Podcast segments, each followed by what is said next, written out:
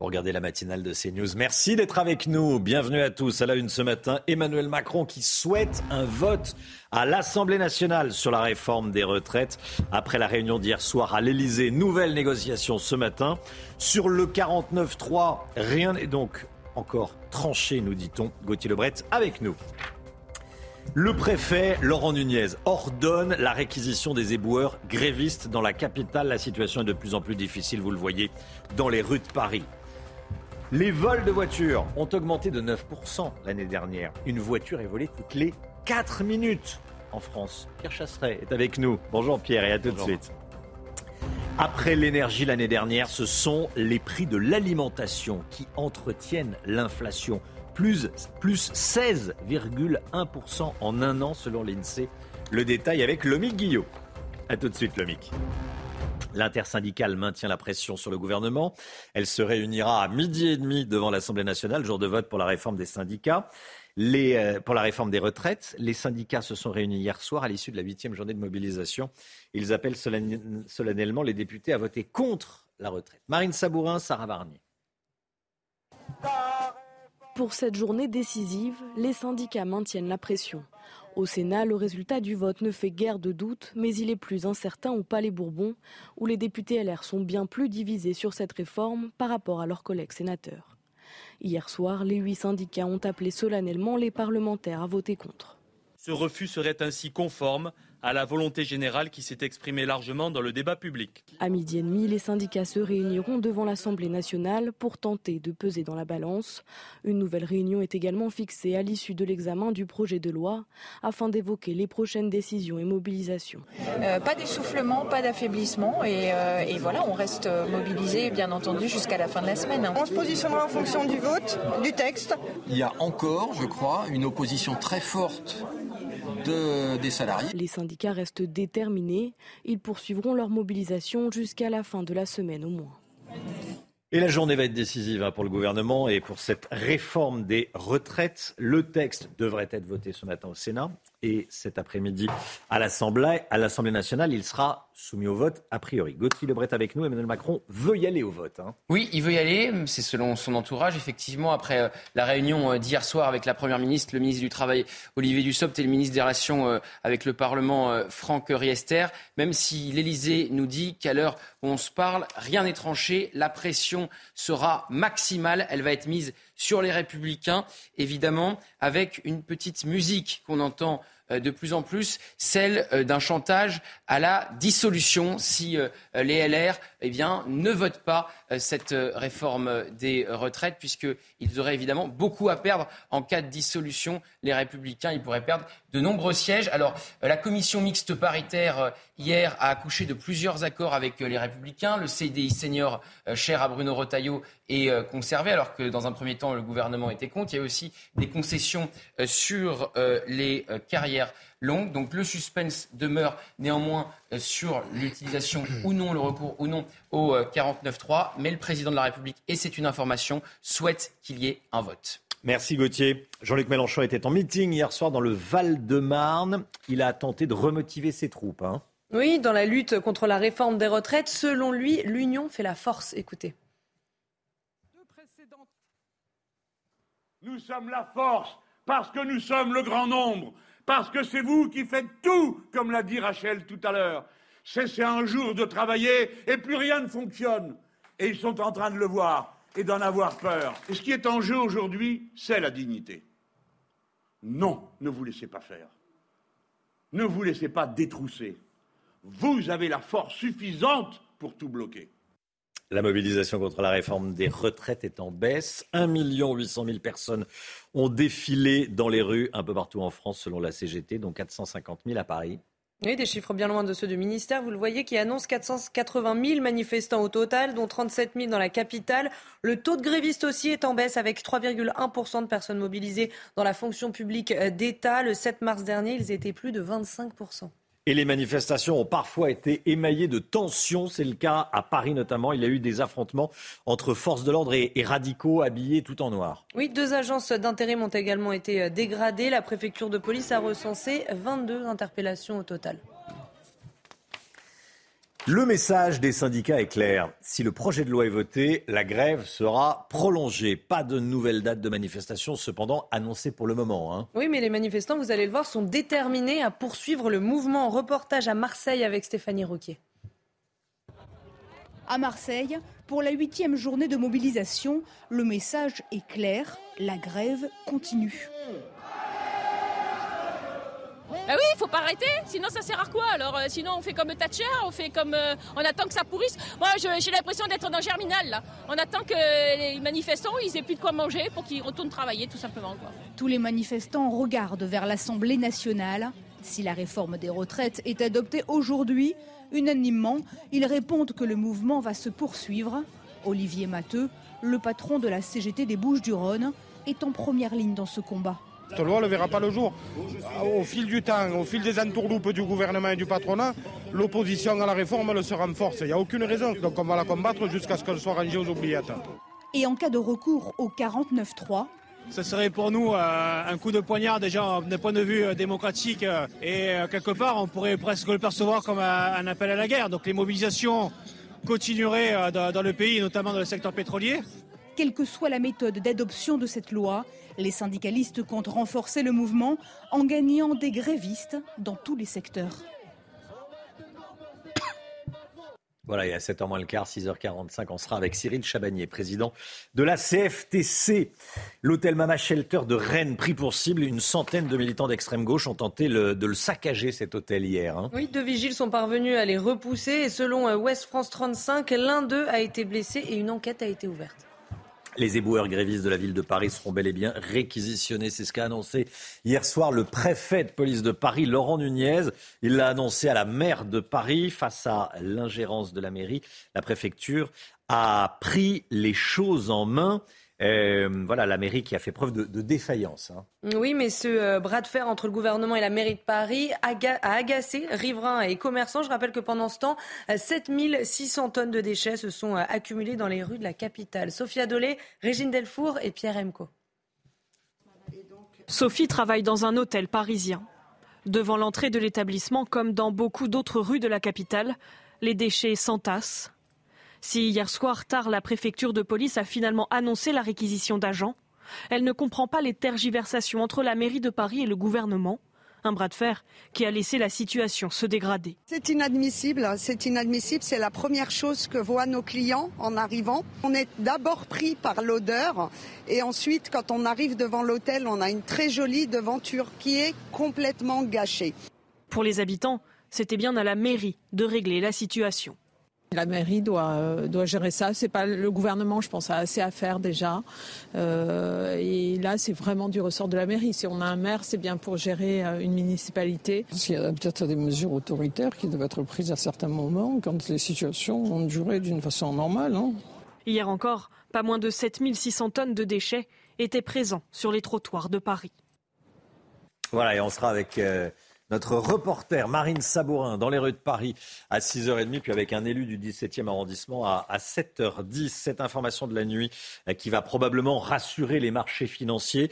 La Banque centrale suisse vient au secours du Crédit Suisse. Oui, le groupe a annoncé emprunter 50 milliards de francs suisses pour, euh, je cite, se renforcer.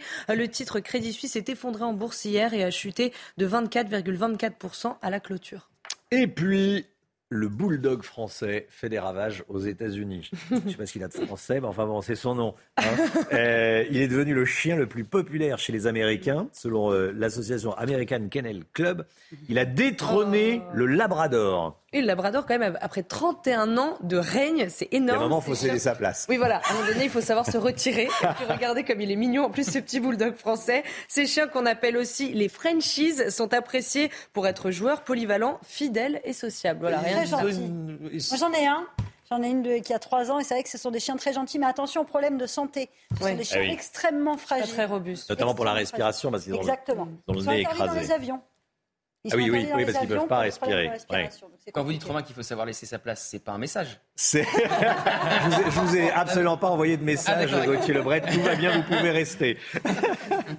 Le sport avec la Ligue des Champions et Naples qui se qualifie en quart de finale. Oui, hier soir, les Napolitains affrontaient euh, Francfort à domicile et ils se sont euh, qualifiés haut la main 3-0. Et c'est la première fois de son histoire que Naples disputera un quart de finale de Ligue des Champions. Côté euh, tribune, les fans de Francfort se sont vus interdire la vente de billets par les autorités italiennes par crainte de débordement. Oui, mais avant le match, des heures ont quand même éclaté en ville entre supporters allemands et forces de l'ordre italiennes. Une voiture de police a même été incendiée par des ultras allemands. Et puis, autre rencontre de la soirée, Karim Benzema a qualifié le Real Madrid pour les quarts de finale. Et les Madrilènes se sont imposés 1-0 face à Liverpool grâce à un but de l'attaquant français. Les tenants du titre ont eu de nombreuses occasions, mais ce n'est qu'à la 78e que Karim Benzema a porté le coup fatal. Mais après son but, le ballon d'or est sorti en boitant, visiblement touché à une cheville à l'aller. Je rappelle que les rois d'Europe étaient revenus à Madrid vainqueurs 5 buts à 2. C'est News 6h09. Merci d'être avec nous. Bon réveil à tous. Bon courage si vous partez travailler. Dans un instant, on va parler des vols de voitures. Les vols à la souris. Hein bon, qu'est-ce que c'est que le vol à la souris? On va en parler avec Pierre Chasseret. Dans un instant, un véhicule est volé en France toutes les 4 minutes. Toutes les 4, depuis le début du journal, il y a eu deux voitures volées. Hein. il est 6h09. D'ailleurs, c'est la vôtre. On est de malheur. On en parle avec Pierre Chasseret. Allez, euh, belle journée à, vous tous. À tout de suite. C'est News, il est 6h12. Une, une voiture est volée toutes les 4 minutes en France. C'est ce que révèle le sixième observatoire de Coyote publié dans le Parisien ce matin. Pierre Chasseret, la plupart du temps, ces vols ne présentent aucune trace d'effraction. Hein. Oui, c'est ça qu'il faut retenir, c'est qu'on va utiliser des techniques de vol, on va voir ça un petit peu plus tard, qui s'appelle le vol à la souris, un vol sans effraction. L'an passé, un vol toutes les 4 minutes, ça fait 133 800 voitures qui ont été dérobées en France. C'est donc une voiture toutes les 4 minutes. Il faut savoir donc que ces vols sans effraction se font dans 88% des cas. C'est fini l'époque où on ouvrait la porte avec un, cintre passé à travers la vitre et ensuite on touchait les fils comme dans les films pour démarrer. Ça, ça n'existe plus. La technique maintenant a considérablement changé. C'est un vote, un vote. C'est un vol électronique. Comment les voleurs s'y prennent-ils donc pour voler une voiture sans effraction? Qu'est-ce que c'est que ce vol à la souris? Alors, j'ai envie de dire qu'on va, on va y aller maintenant avec presque une enceinte connectée pour voler. Parce que le dispositif électronique que cachent les voleurs tient dans une petite enceinte connectée. Ce qui fait qu'en se promenant avec ce genre de dispositif, on n'éveille pas la curiosité. Ensuite, ils vont se connecter à l'électronique embarquée du véhicule et réussir à donc désactiver la centralisation, la fermeture centralisée. Donc on ouvre, aucune trace d'effraction, et ensuite activer le démarreur. Vous avez eu dans beaucoup de cas maintenant, on n'a même plus de clé dans une voiture. Eh bien là, c'est exactement la même chose. Électroniquement, on va réussir à activer le démarreur du véhicule et partir avec. Ça veut dire que votre véhicule disparaît, il n'y a même pas une trace de verre brisé par terre. Comment se prémunir du, vol de, de voiture? Comment faire pour se protéger en clair? Bon, vous avez vu, Romain, on utilise des techniques maintenant qui sont des techniques électroniques. Donc, je vous propose de revenir au bon vieil ancêtre de la canne qu'on met sur le volant. Vous savez, ces dispositifs, parce que nos voleurs aujourd'hui, ce sont des geeks, des petits, euh, des petits malins des nouvelles technologies, mais pas forcément équipés de pince Monseigneur pour venir casser la canne que vous avez placée sur votre volant. Donc ça, c'est un dispositif qui va peut-être faire reculer le voleur et lui faire porter son attention, malheureusement, sur un autre véhicule, mais en tout cas pas sur le nôtre. La deuxième technique, eh bien, c'est celle qui est proposée par Coyote Secure. C'est ce petit boîtier euh, qui permet de tracer, c'est un traceur électronique du véhicule qui permet, le chiffre est impressionnant, le véhicule est retrouvé, 91% des véhicules sont retrouvés dans les 48 heures qui suivent le vol du véhicule. Oui, c'est ça. Hein, il y a, bon, il y a d'autres marques de traceurs. Hein. Oui, il y a d'autres marques de traceurs. là, vous en citez une, il y en a d'autres. Hein. Oui, bon. d'autres petits trackers qui portent d'ailleurs tous à peu près le même nom. C'est parce que c'est cette étude. C'est eux qui ont réalisé l'étude, bien sûr, bien sûr. Mais, mais, mais il y a, a d'autres marques. Hein. On fait de la pub pour personne, bien sûr. Euh, quelles sont les voitures qui sont les plus volées? Les SUV, forcément, parce qu'on suit le, le, voleur suit le marché. Alors attention, parce que dans la plupart des cas, comment ça se passe un vol? Eh bien, le véhicule est dérobé le véhicule qu'on va revendre facilement, il va ensuite être mis en sommeil. C'est-à-dire que les voleurs, la plupart du temps, le camouflent pendant quelques jours dans des sous-sols au sixième ou septième sous-sol de certains parkings, ce qui permet de passer à travers les trackers de mauvaise qualité. Les meilleurs trackers fonctionnent même à 6 ou 7 euh, étages en dessous, et donc on les retrouve. Et ensuite, ce véhicule, s'il n'est pas retrouvé dans les 48 heures, il part à l'étranger. Et là, c'est terminé. Vous allez retrouver votre véhicule, mais soit dans des pays sud, au sud de l'Europe, soit directement à l'extrême est de l'Europe. Et, dans ces cas-là, c'est fini. Votre voiture, vous la reverrez en carte postale si vous avez de la chance. Merci beaucoup, Pierre Chasseret. 6h16, le point info avec Chanel Housteau. La street medic qui avait agressé un pompier à Paris en mai dernier a été euh, interpellée hier. Cette femme avait été condamnée à 10 mois de prison ferme et une interdiction de venir dans la capitale pendant un an pour les images que vous venez de voir. Pourtant, hier, elle était bien présente dans le cortège parisien pour manifester contre la réforme des retraites. Les forces de l'ordre l'ont repérée euh, place d'Italie. À Roubaix, 10 personnes ont été placées en garde à vue suite à l'émission Zone interdite sur l'islam radical. Ils sont soupçonnés de harcèlement aggravé à l'encontre d'Amin El Bailly dans l'émission de M6 diffusée en janvier 2022. Ce militant mettant en cause l'association Ambition et Initiative pour la réussite, il l'a soupçonné de prêcher l'islam. Ophélie Meunier avait également reçu des menaces de mort. Et puis aujourd'hui seront dévoilés les 18 sites choisis pour l'édition 2023 du Loto du patrimoine. Ce jeu créé en 2017 dans le cadre de la mission Stéphane Bern vise à récolter des fonds pour assurer l'entretien et la restauration de monuments considérés comme étant en péril. Depuis le lancement de l'opération il y a 5 ans, 125 millions d'euros ont été récoltés et 2,5 millions de Français jouent chaque année. Il y a ceux qui sont plutôt voitures en ville, il y a ceux qui sont plutôt transports en commun en ville, et puis il y a ceux qui sont vélo. Le vélo à la côte dans les grandes villes, un succès qui fait émerger de nouveaux métiers, comme celui de réparateur de vélo itinérant. Parfois, euh, on peut casser son vélo. Certains tombent en vélo même. Gauthier Lebret. Ça m'est arrivé pas plus tard euh, qu'il y a trois jours. Voilà. Sacré gamelle. Donc, réparateur de cycliste. Après, il y a besoin du. Ouais, bon, le réparateur de cycliste, vous n'avez pas eu besoin. Non, le vélo n'a rien eu, c'est plus moi. C'est plus vous. Bon, bon. Mais là, on va parler des, vélos abîmés qui ont besoin d'entretien. Hein. Oui, à votre domicile, au travail ou même dans la rue, en quelques clics et grâce à une application, votre réparateur vient à vous. Somaya Labidi. Dans une minute trente. Au top, à tout de suite. Philippe, réparateur de vélos itinérant, voulait un métier correspondant à ses idéaux. On a un cap de frein qui s'est brisé, ça c'est pas un problème, on va le changer. Après avoir voulu être médecin, journaliste et, euh, avocat en droit de l'environnement, je me suis au final euh, retrouvé à être mécano-vélo, ce qui euh, correspond à mes idéaux environnementalistes et, et à mon envie d'utiliser et mes mains et ma tête pour aider les gens. Avec 52 km de pistes cyclables à Paris, pour des raisons pratiques ou écologiques, l'utilisation des vélos a augmenté de 9% au troisième trimestre 2022. Conséquence, Philippe ne manque pas de travail. Avec l'évolution du paysage urbain, le vélo revient en flèche et euh, ce qui fait que si je veux travailler de 8h euh, à 22h du lundi au dimanche, je peux. 36, 21. Et le réparateur attire de nouveaux clients. Moi, je préfère payer 5 euros de plus, euh, il se déplace. Non, non, c'est très pratique. Pour prendre rendez-vous, il n'aura qu'à passer par une plateforme qui revendique déjà plus de 400 000 vélos réparés, de quoi susciter de nouvelles vocations. Voilà, de plus en plus de vélos, donc de plus en plus de, métiers autour du, vélo, des vendeurs de vélos et des réparateurs de vélos. On en parlait ce matin. Allez, nouvelle hausse des prix des produits alimentaires. L'alimentation entretient l'inflation. L'année dernière, c'était plutôt l'énergie, les prix de l'énergie qui explosaient. Cette année, c'est l'alimentation. Les tout derniers chiffres avec Lomic Guillot, ils sont impressionnants, vous allez voir. Rendez-vous avec Pascal Pro dans l'heure des pros, du lundi au vendredi de 9h à 10h30.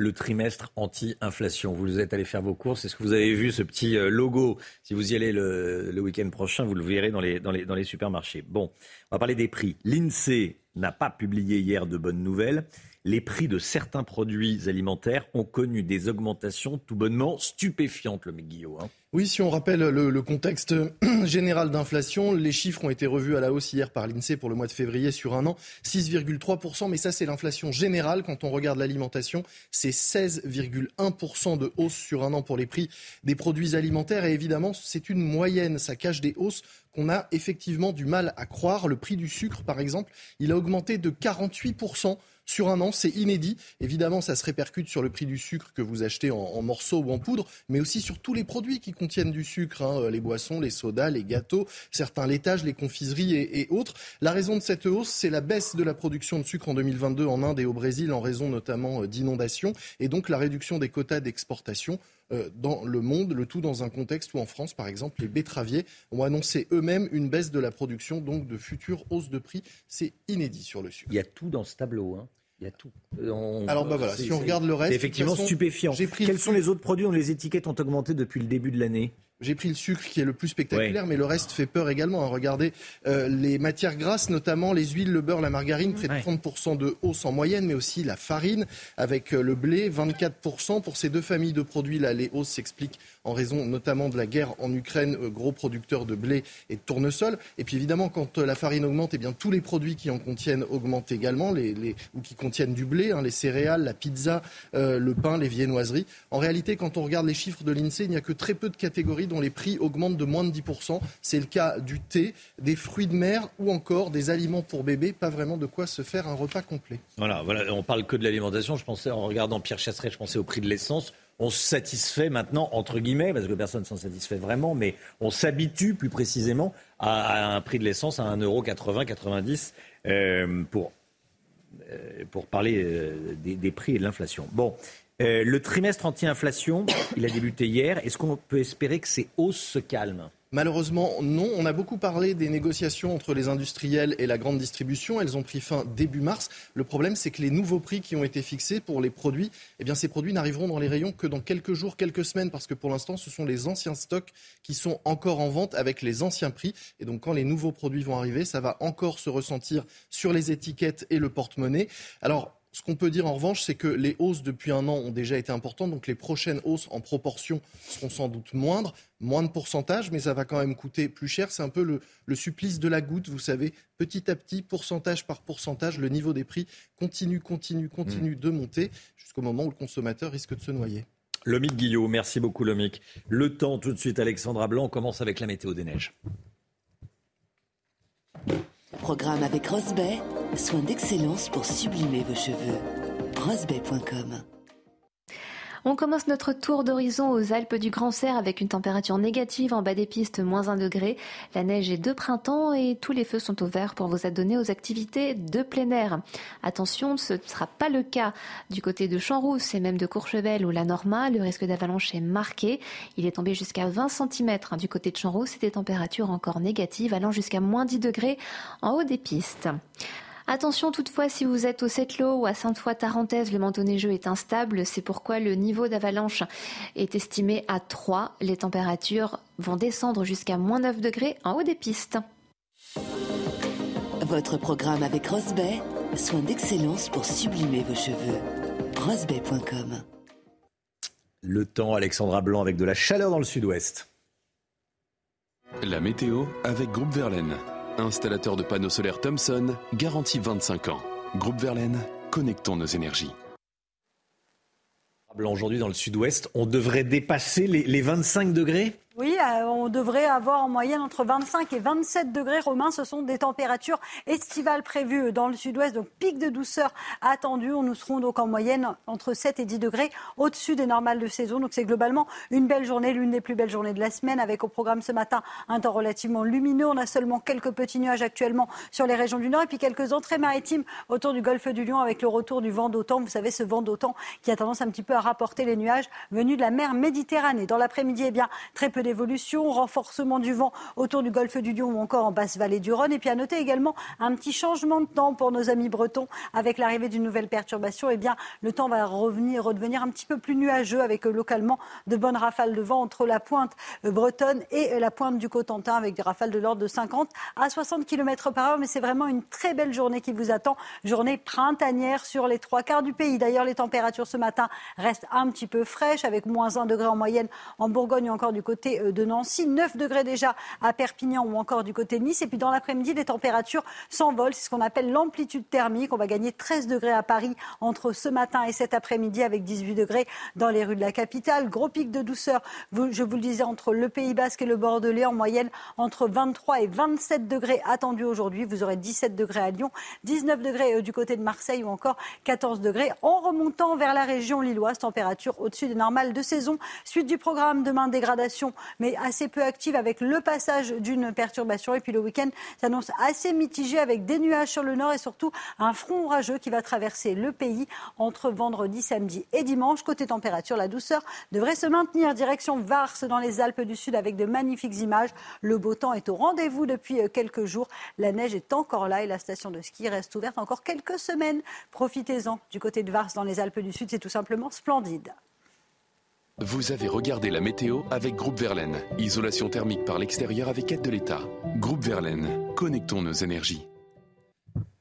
Vous regardez la matinale de CNews. Merci d'être avec nous. Il est 6h30. À la une ce matin, le préfet de Paris, Laurent Nunez, qui demande et qui ordonne la réquisition des éboueurs en grève.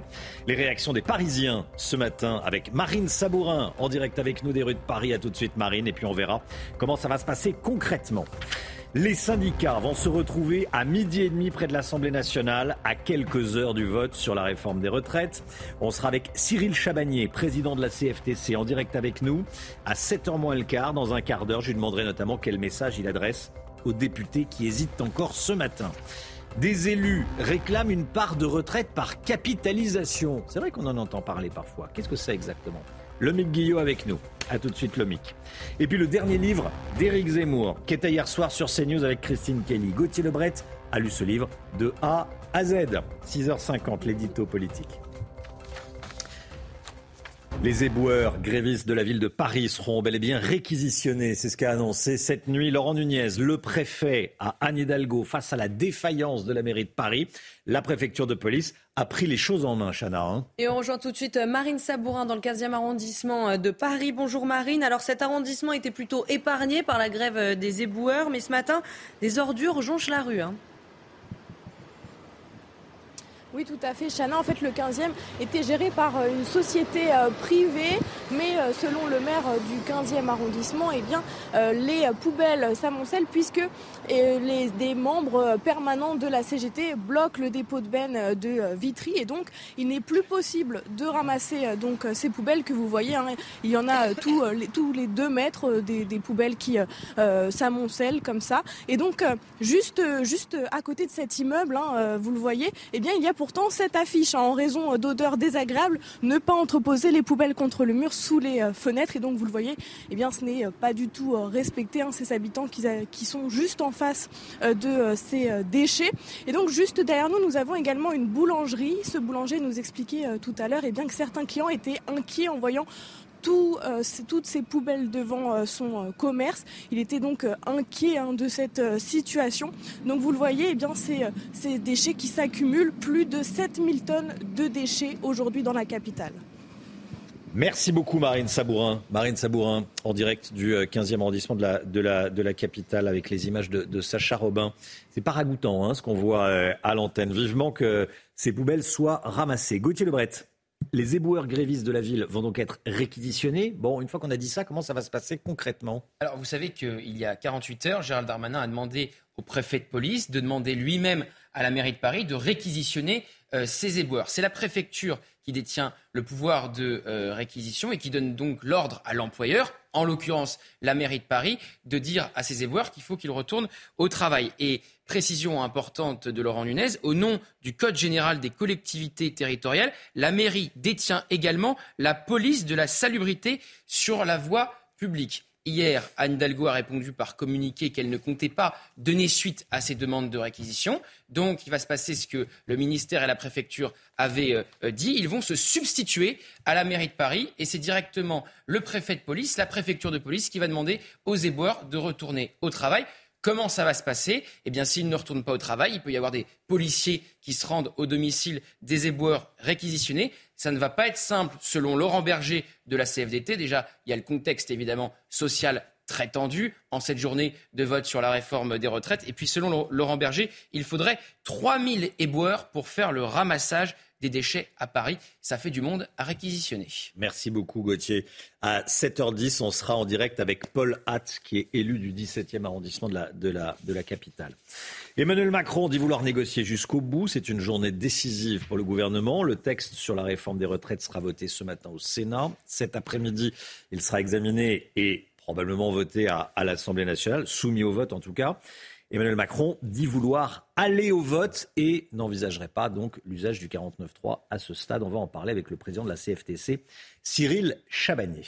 Et le sujet justement du 49.3 était euh, omniprésent dans les cortèges hier. Les manifestants craignent un passage en force du gouvernement sur la réforme des retraites. Voyez ce reportage à Nantes avec euh, Michael Chaillot.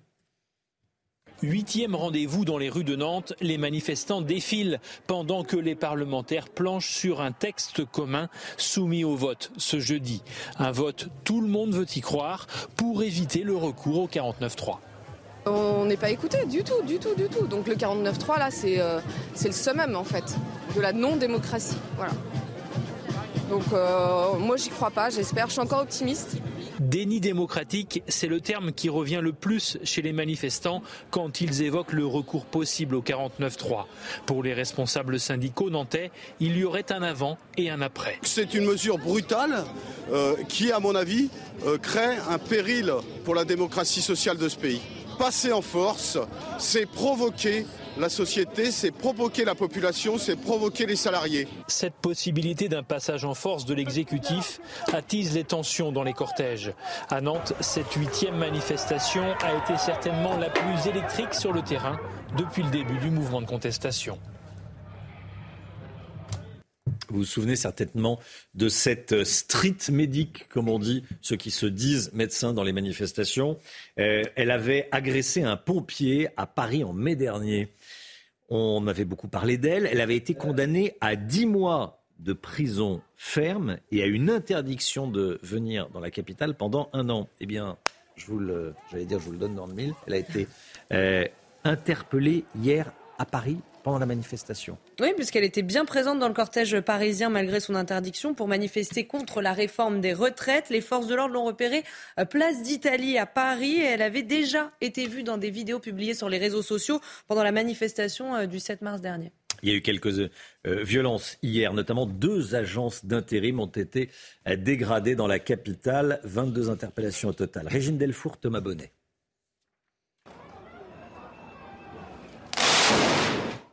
Une agence d'intérim prise pour cible en marge de la manifestation. Des images impressionnantes et une employée encore sous le choc. On était là et tout d'un coup ils sont arrivés cagoulés en tout en noir et ils ont commencé à casser, ils ont commencé à lancer des cailloux. Ensuite ils ont mis des poubelles à l'intérieur et là il y, a, deux ou trois bonhommes qui sont arrivés qui ont défoncé carrément la belle vitrine en fait. On est juste parti par l'arrière moi avec ma collègue et ils nous ont lancé un projectile du coup ça, ça a tout pété en fait. À quelques mètres de là une autre agence d'intérim a connu le même sort. Là encore, par chance, personne n'a été blessé. Pour cette employée, cela s'est joué à quelques minutes. Elle était en pause lorsque des individus ont cassé la vitrine. Moi, euh, je suis manifestante aussi et pourtant, euh, pourtant, euh, j'ai rien demandé quoi. À ce moment-là, je méritais pas de me prendre euh, un petit truc qui explose avec de la fumée ou du verre dans l'œil ou. Euh, pas comme ça qu'on manifeste. La responsable des lieux ne peut que constater les dégâts. C'est la première fois que cette agence est ciblée ainsi. Des établissements vandalisés qui symbolisent les tensions de ce mercredi en marge de la manifestation parisienne. Voilà, et puis la permanence d'une députée Renaissance a été prise pour cible à Rennes. Des manifestants contre la réforme des retraites s'en sont pris au local de l'élu Laurence Maillard-Méignery. Non aux 64, non, euh, non aux 64 ans, vous aurez traduit, euh, a été écrit sur les murs, enfin sur le mur de, sa permanence. Hein. Et des sacs poubelles ont également été, euh, vous le voyez, amassés devant la porte et la députée euh, veut porter plainte. Dans une tribune publiée dans Le Monde, trois membres des Républicains dénoncent un système de retraite par répartition malade en raison du vieillissement de la population et proposent à la place la création d'un fonds souverain garanti par l'État. On parle de retraite par capitalisation. Vous savez, on entend souvent ce- cette expression. Bon. Euh, comment ça fonctionnerait exactement, le Guillaume alors ce qu'ils proposent, eux, c'est un mélange des deux systèmes, finalement, un, mixte entre euh, répartition et capitalisation. On rappelle vraiment en, quelques mots euh, les grands principes. La répartition, c'est le système actuel dans lequel les actifs payent pour les retraités. Ce n'est pas votre argent que vous touchez à la retraite, mais ce sont euh, ceux qui travaillent qui financent les retraites. La capitalisation, vous mettez tous les mois de l'argent de côté, vous récupérez votre petit pécule augmenté d'intérêt une fois à la retraite. Ce que veulent les élus qui donc signent cette tribune dans le monde, c'est un mélange des deux avec un argument de poids. C'est un système qui existe déjà dans de nombreux pays où il a fait ses preuves. Et en France, c'est un système qui existe déjà pour les fonctionnaires. Un fonds géré à la fois par l'État et les syndicats finance en effet une partie de la retraite des fonctionnaires. Ces élus proposent donc tout simplement d'étendre ce système à l'ensemble des Français avec des cotisations qui continueraient en majorité à alimenter le système par répartition et une petite partie qui serait placée donc dans un fonds garantie par l'État pour assurer ses placements. C'est d'ailleurs ce que proposait David Lisnard il y a quelques semaines, un système qui mélangerait deux tiers de répartition un tiers de capitalisation.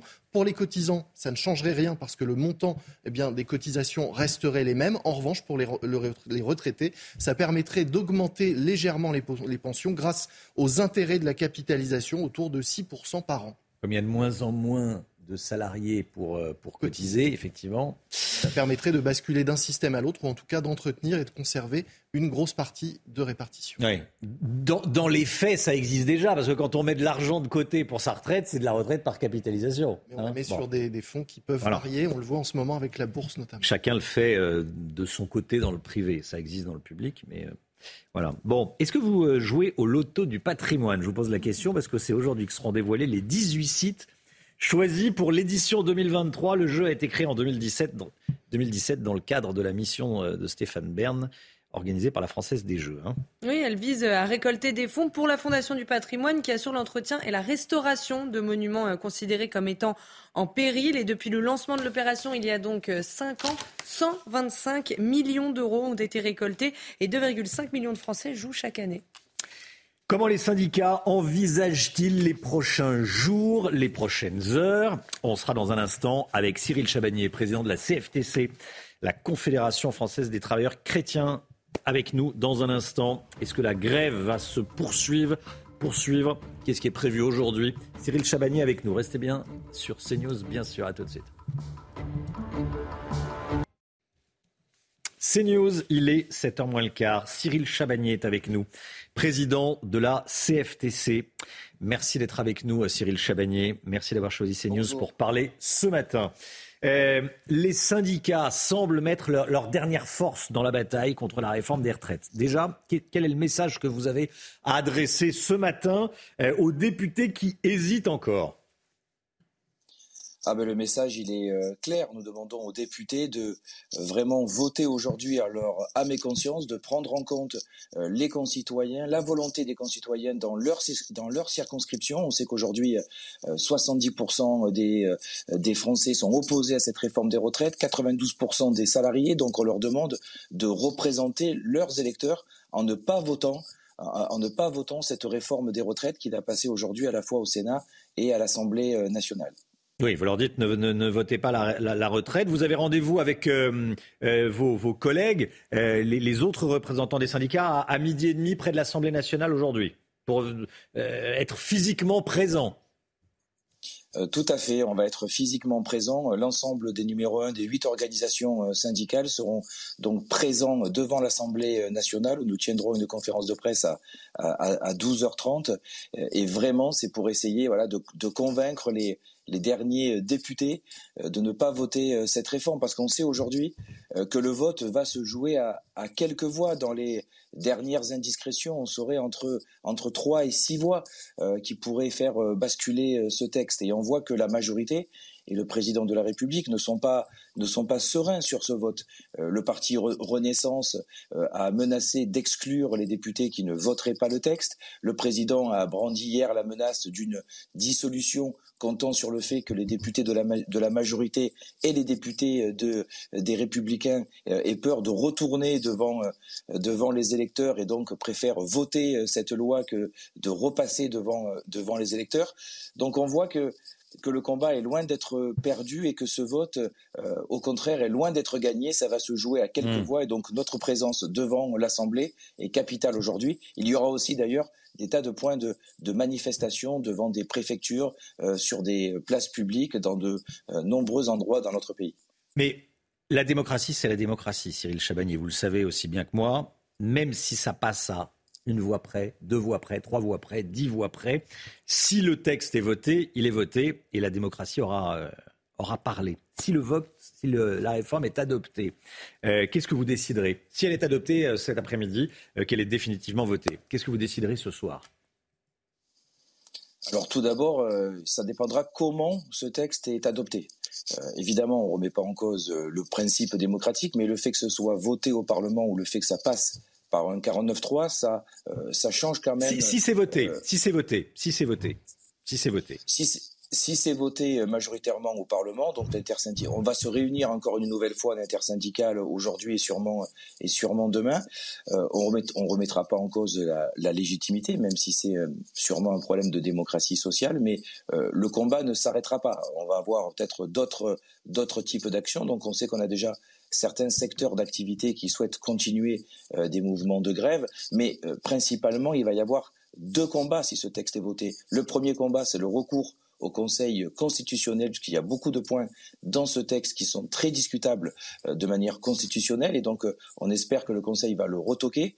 Et il y a un deuxième combat, nous avons appelé un intersyndical à une convention citoyenne, à donner la parole euh, à nos concitoyens, et on sait que si 180 députés se saisissent du référendum d'initiative partagée, avec ensuite 6 à 9 mois pour recueillir 4,2 millions de signatures, nous pouvons faire échouer cette loi. Donc c'est le combat continue, mais Mm. sûrement de, de façon différente. Après le 49-3, là, on a vu euh, votre état d'esprit, votre position si le, si le texte est adopté et voté. Euh, si ça passe par 49-3, Si ça passe par 49.3, là, il y a un vrai problème de démocratie sociale. Alors pas euh, en remettant en cause la légitimité du 49.3, mais ce qui pose problème, c'est l'accumulation euh, euh, de tous ces petits principes euh, constitutionnels. C'est quand même la première fois dans notre pays que nous avons un texte qui passe à l'Assemblée nationale de manière accélérée avec un artifice qui est le 47.1, qui ensuite passe au Sénat avec un deuxième artifice, le 44.2, je crois, qui est une procédure accélérée. Et si à la fin ça passe en 49.3, vous voyez, chaque dispositif euh, il est légal, il n'y a pas de souci par rapport avec ça, mais, mais l'accumulation euh, de ces trois principes euh, à l'Assemblée, au Sénat et à la fin un 49.3 fait très honnêtement que c'est Hmm. ça finit par être un problème démocratique. On ne peut pas faire passer un texte aussi important en jouant sur euh, tous les articles de la Constitution possibles et imaginables euh, pour faire passer ce, ce- ce texte en force. Donc si c'est un 49.3, je pense que, que les actions seront beaucoup plus dures parce que la colère dans notre pays sera beaucoup plus importante. merci beaucoup Cyril Chabagnier. Merci d'avoir été en direct avec nous ce matin dans Merci la matinale CNews. Merci à vous. 6h49, le point info, Chanel Housteau. L'hôtel Mama Shelter de Rennes, pris pour cible, une centaine de militants d'extrême gauche ont tenté euh, de le saccager hier. Deux vigiles sont parvenus à les repousser. Et selon West France 35, l'un d'eux aurait été blessé et une enquête a été ouverte. Un véhicule est volé toutes les 4 minutes en France. C'est ce que révèle le sixième observatoire de Coyote publié dans le Parisien ce matin. L'année dernière, près de 134 000 véhicules ont été euh, dérobés. C'est 9% de plus qu'en 2021. Et c'est l'île de France qui est la région la plus touchée. Les SUV représentent 67% des véhicules volés. Et puis 2 tonnes 5 d'uranium ont disparu d'un site libyen. L'Agence internationale de l'énergie atomique a annoncé hier mener des vérifications pour clarifier les circonstances de cette disparition. Pendant une visite, des inspecteurs se sont rendus compte que 10 conteneurs d'uranium naturel n'étaient plus présents sur le site. Voilà, et puis cette information du service politique de CNews. Réunion à 8h15 à l'Elysée ce matin avec le président de la République, la première ministre et euh, des représentants des différents partis politiques pour la réforme des retraites, évidemment. La politique dans un instant avec Gauthier Lebret qui a lu de A à Z le dernier livre d'Éric Zemmour. C'est dans un instant. À tout de suite. Rendez-vous Rendez-vous avec Jean-Marc Morandini dans Morandini Live du lundi au vendredi de 10h30 à midi. Éric Zemmour publie aujourd'hui son dernier livre Je n'ai pas dit mon dernier mot. Il revient notamment euh, sur la présidentielle. Gauthier Lebret avec nous. Bonjour Gauthier. Rebonjour bien sûr. Bon. Euh, c'est un livre euh, règlement de compte comme on peut le lire ici ou là. Alors ce n'est pas que ça. Il commence par parler du changement de look. Adieu les couleurs vives pour un costume bleu et une cravate de la même euh, couleur. Il parle de sa boule au ventre qui apparaît le jour où il a compris qu'il ne sera pas euh, au second tour quand euh, les chars de Vladimir Poutine entre en Ukraine. Il y a aussi un chapitre consacré à ses mea culpa sur les réfugiés ukrainiens qu'il a refusé d'accueillir, sur le doigt d'honneur fait à Marseille ou, sur sa conférence de presse organisée devant le Bataclan un 13 novembre. Mais en Zemmouri, trop de mea culpa, tue le mea culpa et donc il rend responsable les médias d'une partie de sa déroute. Lui qui a eu accès à toutes les émissions avec des records d'audience d'ailleurs, des centaines de journalistes pour couvrir euh, ces meetings. Il en veut aux journalistes justement d'avoir trop focalisé, par exemple, sur les Macron assassins au moment du Trocadéro ou sur les violences contre les militants de SOS Racisme à euh, Villepinte. Il rend même les médias responsables de son duel avec Marine Le Pen. Il dit qu'il ne voulait pas faire de Marine Le Pen une adversaire. En fait, il explique que les journalistes qui suivaient Eric Zemmour et donc qui suivaient Marine Le Pen étaient parfois les mêmes et qu'on passait notre temps, puisque moi je l'ai fait plusieurs fois, eh bien, à poser des questions à Marine Le Pen sur les propos d'Eric Zemmour et puis à aller voir Eric Zemmour pour qu'il réponde à ses propos et que ça soit du ping-pong. Alors, il n'était pas obligé de s'invectiver l'un et l'autre. Et puis, ce n'est pas les journalistes qui ont euh, organisé des meetings le même jour pour faire des duels à distance ou, par exemple, ce déplacement au Sable d'Olonne d'Éric Zemmour où il apprend que Marine Le Pen va se rendre au Sable d'Olonne et où il décide de la court-circuiter et de s'y rendre avant elle.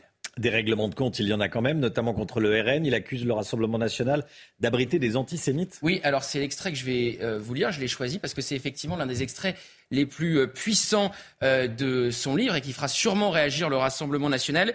Il dit Je ne compte plus le nombre de propos rapportés par des anciens du RN m'ayant rejoint ou par d'autres qui y sont toujours, qui entendaient Marine Le Pen ou ses conseillers gloser sur les Rothschild qui finançaient ma campagne parce qu'ils ne comprenaient pas que tant de Français soient si généreux pour, pour soutenir le combat que je menais. Il ajoute L'un d'entre eux m'avait d'ailleurs dit début février L'ambiance au siège du RN n'a jamais été aussi antisémite que depuis le début de ta campagne. Il s'en prend aussi à Robert Ménard. Alors oui, c'est sans doute, il fait une série de portraits sur euh, Michel Onfray, sur Philippe de Villiers, sur Marine Le Pen, sur Valérie Pécresse et également sur Robert Ménard. C'est sans doute le portrait le plus piquant, le plus salé, puisqu'il dit de lui que c'est le Judas de Béziers. Il le confond aussi, il le compare aussi avec euh, Talleyrand. On ne rappellera pas les propos de Napoléon sur Talleyrand. On apprend qu'il a échangé avec Jean-Luc Mélenchon euh, pendant la campagne. Hein. Absolument, sur euh, les sondages et puis sur ce fameux débat qu'ils ont organisé. En fait, chacun, Jean-Luc Mélenchon et Éric Zemmour, se sont chacun servi de ce débat pour se hisser et se mettre en avant dans leur camp. Et puis, ils ont essayé de, de ressusciter le clivage gauche-droite, clivage qui n'a pas perduré puisque le second tour a été joué entre Marine Le Pen et Emmanuel Macron. Gauthier Lebret, merci beaucoup Gauthier, récit de campagne. Et le livre s'appelle Je n'ai pas dit mon dernier mot. Voilà, Eric Zemmour qui était hier soir chez, chez Christine Kelly sur, euh, sur CNews pendant... Euh, et la prochaine échange pour lui, c'est, les Européennes. Il termine son euh, livre par un chapitre et demain, les Européennes, où il pourrait laisser sa place à Marion Maréchal en tête de liste. 6h57, le temps, tout de suite Alexandra Blanc. La météo avec Groupe Verlaine, installateur de panneaux solaires Thomson, garantie 25 ans. Groupe Verlaine, connectons nos énergies. Le temps avec vous, Alexandra. Temps souvent printanier aujourd'hui. Hein oui, avec des températures qui vont s'envoler. On attend en moyenne localement entre 25 et 27 degrés dans le sud-ouest. Température localement entre 7 et 10 degrés au-dessus des normales de saison. Ce sera le printemps sur les trois quarts du pays avec une amplitude thermique du froid le matin et de la grande douceur cet après-midi. Alors au programme ce matin, un temps globalement assez lumineux. On a quelques nuages actuellement euh, sur les régions du nord, autour de quelques entrées maritimes également autour du golfe du Lion avec le vent d'autant qui rapporte donc ces quelques nuages. Et puis parfois un temps un petit peu plus nuageux entre le bassin parisien et et le nord, mais ça va petit à petit se dégager. D'ailleurs, dans l'après-midi, c'est une très belle après-midi qui vous attend, excepté en Bretagne avec l'arrivée d'un temps un petit peu plus nuageux. Une nouvelle perturbation va arriver, donc va donner un temps un petit peu plus nuageux avec localement quelques averses. On aura également du vent autour du golfe du Lion qui vont rapporter quelques nuages, notamment euh, sur le Languedoc-Roussillon, mais partout ailleurs. Plein soleil, côté température, quelques gelées ce matin, notamment du côté de Dijon ou encore euh, du Puy-en-Velay. Puis dans l'après-midi, les températures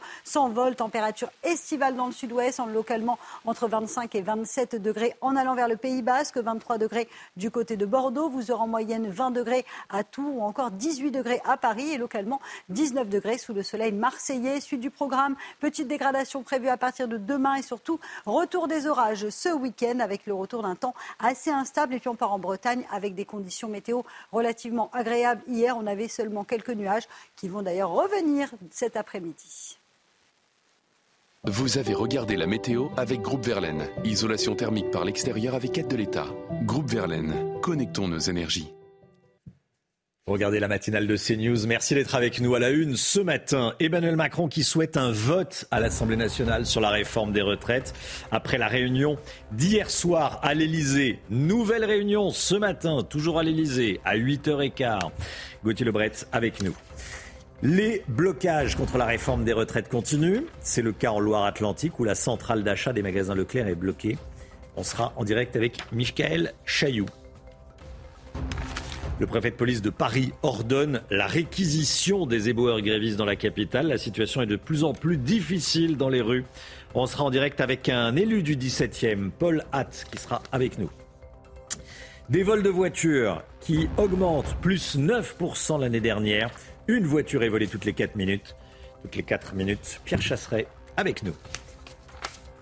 Emmanuel Macron veut aller au vote et éviter le passage en force. Le chef de l'État va réunir à 8h15 ce matin les patrons des groupes parlementaires et des partis de la majorité. Journée décisive pour le gouvernement. Il y aura également euh, la Première ministre, évidemment, Gauthier Lebret. Hein. Absolument, donc euh, une réunion à 8h15 euh, ce matin, effectivement, avec les représentants des différents partis, en présence également d'Elisabeth Borne, réunion à l'Elysée qui fait suite déjà à celle d'hier soir qui réunissait les ministres concernés et le président de la République et Elisabeth Borne. Le but, mettre la pression, et notamment sur les républicains, avec une petite musique qu'on entend, celle de la dissolution. Si le chef de l'État et la Première ministre font le choix d'aller au vote et que cette réforme des retraites serait Évidemment, c'est une menace à peine voilée au LR qui aurait beaucoup à perdre en cas de euh, dissolution. Alors hier, vous savez qu'il y a eu euh, la commission mixte paritaire qui a réussi à trouver un accord. Il y a eu plusieurs concessions faites aux républicains euh, sur le CDI senior cher à Bruno Rotaillot. Au départ, le gouvernement n'en voulait pas. Il a dit d'accord, banco. Puis aussi, il y a eu des accords sur les carrières longues. Il y a un suspense hein, qui demeure sur euh, l'usage du 49.3. On nous dit que rien n'est tranché à l'heure où on se parle du côté de l'Elysée, mais c'est une information. Emmanuel Macron souhaite aller au vote et il menace les LR de dissolution. Merci Gauthier. L'intersyndicale maintient la pression sur le gouvernement. L'intersyndicale qui se réunira à midi et demi aujourd'hui près de l'Assemblée nationale. Les syndicats qui s'étaient réunis euh, hier soir. Écoutez ces réactions à la sortie de cette réunion. On savait qu'un mercredi, ça ne serait pas forcément évident non plus, euh, mais on a une forte mobilisation, ça ne faiblit pas, ça c'est important. Euh, pas d'essoufflement, pas d'affaiblissement, euh, et, voilà, on reste mobilisé, bien entendu, jusqu'à la fin de la semaine. On se positionnera en fonction du vote, du texte, et l'intersyndicale se réunira de nouveau et décidera des suites qu'elle donnera à, cette, à ce vote. On ne va pas rester mobilisé 20 ans, mais il y a encore, je crois, une opposition très forte des salariés. On l'a vu encore cet après-midi avec un nombre très significatif de membres de l'encadrement, si vous voulez, qui considèrent cette augmentation de l'âge comme une mesure liberticide. Sur le terrain, les blocages contre la réforme se poursuivent aujourd'hui. Hein. Oui, l'intersyndicale a appelé à bloquer la centrale d'achat des magasins Leclerc installée à Saint-Étienne de Montluc en Loire-Atlantique. Et on rejoint tout de suite euh, Michael Chailloux sur place. Bonjour Michael. L'opération de blocage a commencé et les grévistes sont déjà nombreux? Oui, oui, c'est ça. Il y a environ une centaine de, de grévistes qui euh, viennent d'allumer un feu. Vous le voyez ici euh, sur les images. On est, vous l'avez dit, devant une des plus grandes plateformes euh, logistiques de la région, celle des euh, magasins Leclerc. Une plateforme qui, ensuite, si vous voulez, alimente après de nombreux euh, magasins euh, de la région. Et donc, vous allez voir sur les images, il y a des dizaines et des dizaines de camions qui attendent maintenant depuis ce matin, soit de, pour venir décharger leurs marchandises ici dans cette plateforme, ou bien des camions qui repartent ensuite, vous allez le voir en face, et qui sont bloqués à l'intérieur de, la plateforme. On va vous le montrer sur les images, des camions qui repartent ensuite pour euh, évidemment euh, fournir les euh, magasins Leclerc. Alors évidemment, l'opération ici a pour objectif de toucher l'économie, de toucher la distribution, les, les, grands magasins évidemment, de mettre un coup sur l'économie parce que si vous voulez la volonté, ce qu'on a beaucoup entendu ici, c'est de dire on va toucher les patrons pour que eux-mêmes décrochent leur téléphone et appellent Macron euh, ce jour très important, ce jour de vote à l'Assemblée nationale de, ce texte sur la réforme des retraites. Michael Chailloux, merci beaucoup Michael. La mobilisation contre la réforme qui euh, baisse, hein, mobilisation en baisse. 1 800 000 personnes ont défilé dans les rues partout en France, 450 000 à Paris selon la CGT. Les chiffres du euh, gouvernement sont bien en dessous. Hein. Oui, ils annoncent 480 000 manifestants au total, dont 37 000 dans la capitale. Et puis le taux de grévistes aussi est en baisse, avec 3,1% de personnes mobilisées dans la fonction publique d'État. Le 7 mars dernier, ils étaient plus de 25 Et puis il y a eu quelques tensions. Oui, quelques tensions, notamment à Paris. Il y a eu des affrontements entre euh, forces de l'ordre et radicaux habillés euh, tout en noir. Deux agences euh, d'intérim ont notamment été dégradées. La préfecture de police a recensé 22 interpellations. Les éboueurs grévistes de la ville de Paris seront bel et bien réquisitionnés. On l'a appris dans la soirée. Décision du préfet de, police puisque la mairie de Paris fait preuve de, défaillance, il y a eu cette réquisition. des tonnes de déchets s'accumulent dans les rues de la, capitale. Comment s'organisent les Parisiens? Comment vivent-ils avec ces, déchets qui, qui s'accumulent? C'est très très sale. On est allé à leur rencontre. Thibault Marcheteau, Sarah Varnier. C'est un geste anodin qui devient de plus en plus compliqué, comme pour cet étudiant. Plus de place dans le local poubelle de son immeuble, alors Baptiste est obligé de déposer ses déchets dans la rue et de trouver une place sur cet amoncellement d'ordures. Une situation inédite pour ce Parisien. C'est vrai que c'est un quartier plutôt calme, plutôt, plutôt sympa habituellement. C'est vrai que ça, dénote un peu dans le paysage. Euh, quand on paye 1000 euh, euros de loyer, on peut, on peut effectivement avoir des attentes euh, d'une rue très propre. mais bon, c'est pas tout le temps le cas en temps normal. Et puis, euh, vu les, je peux comprendre vu les revendications et vu la, situation du métier des boueurs. Mais pour les propriétaires de chiens, le slalom entre les poubelles devient compliqué. Effectivement, un chien, il faut quand même faire attention à ce qu'il mange. Et puis, euh, bah, les chiens s'en donnent plutôt à cœur joie parce qu'il y a des bonnes odeurs euh, bon, qu'ils adorent, mais moi pas du tout. Je ne voudrais pas qu'ils tombent malades. Du côté des terrasses, certains vivent la situation avec plus de légèreté. Oh, pour l'instant, on est ça va, on tient encore. Il faudrait que ça soit au mois d'août, ça serait un petit peu plus rigolo. Avec humour ou agacement, les Parisiens vont encore devoir faire face à ces tonnes de déchets qui encombrent les rues de la capitale.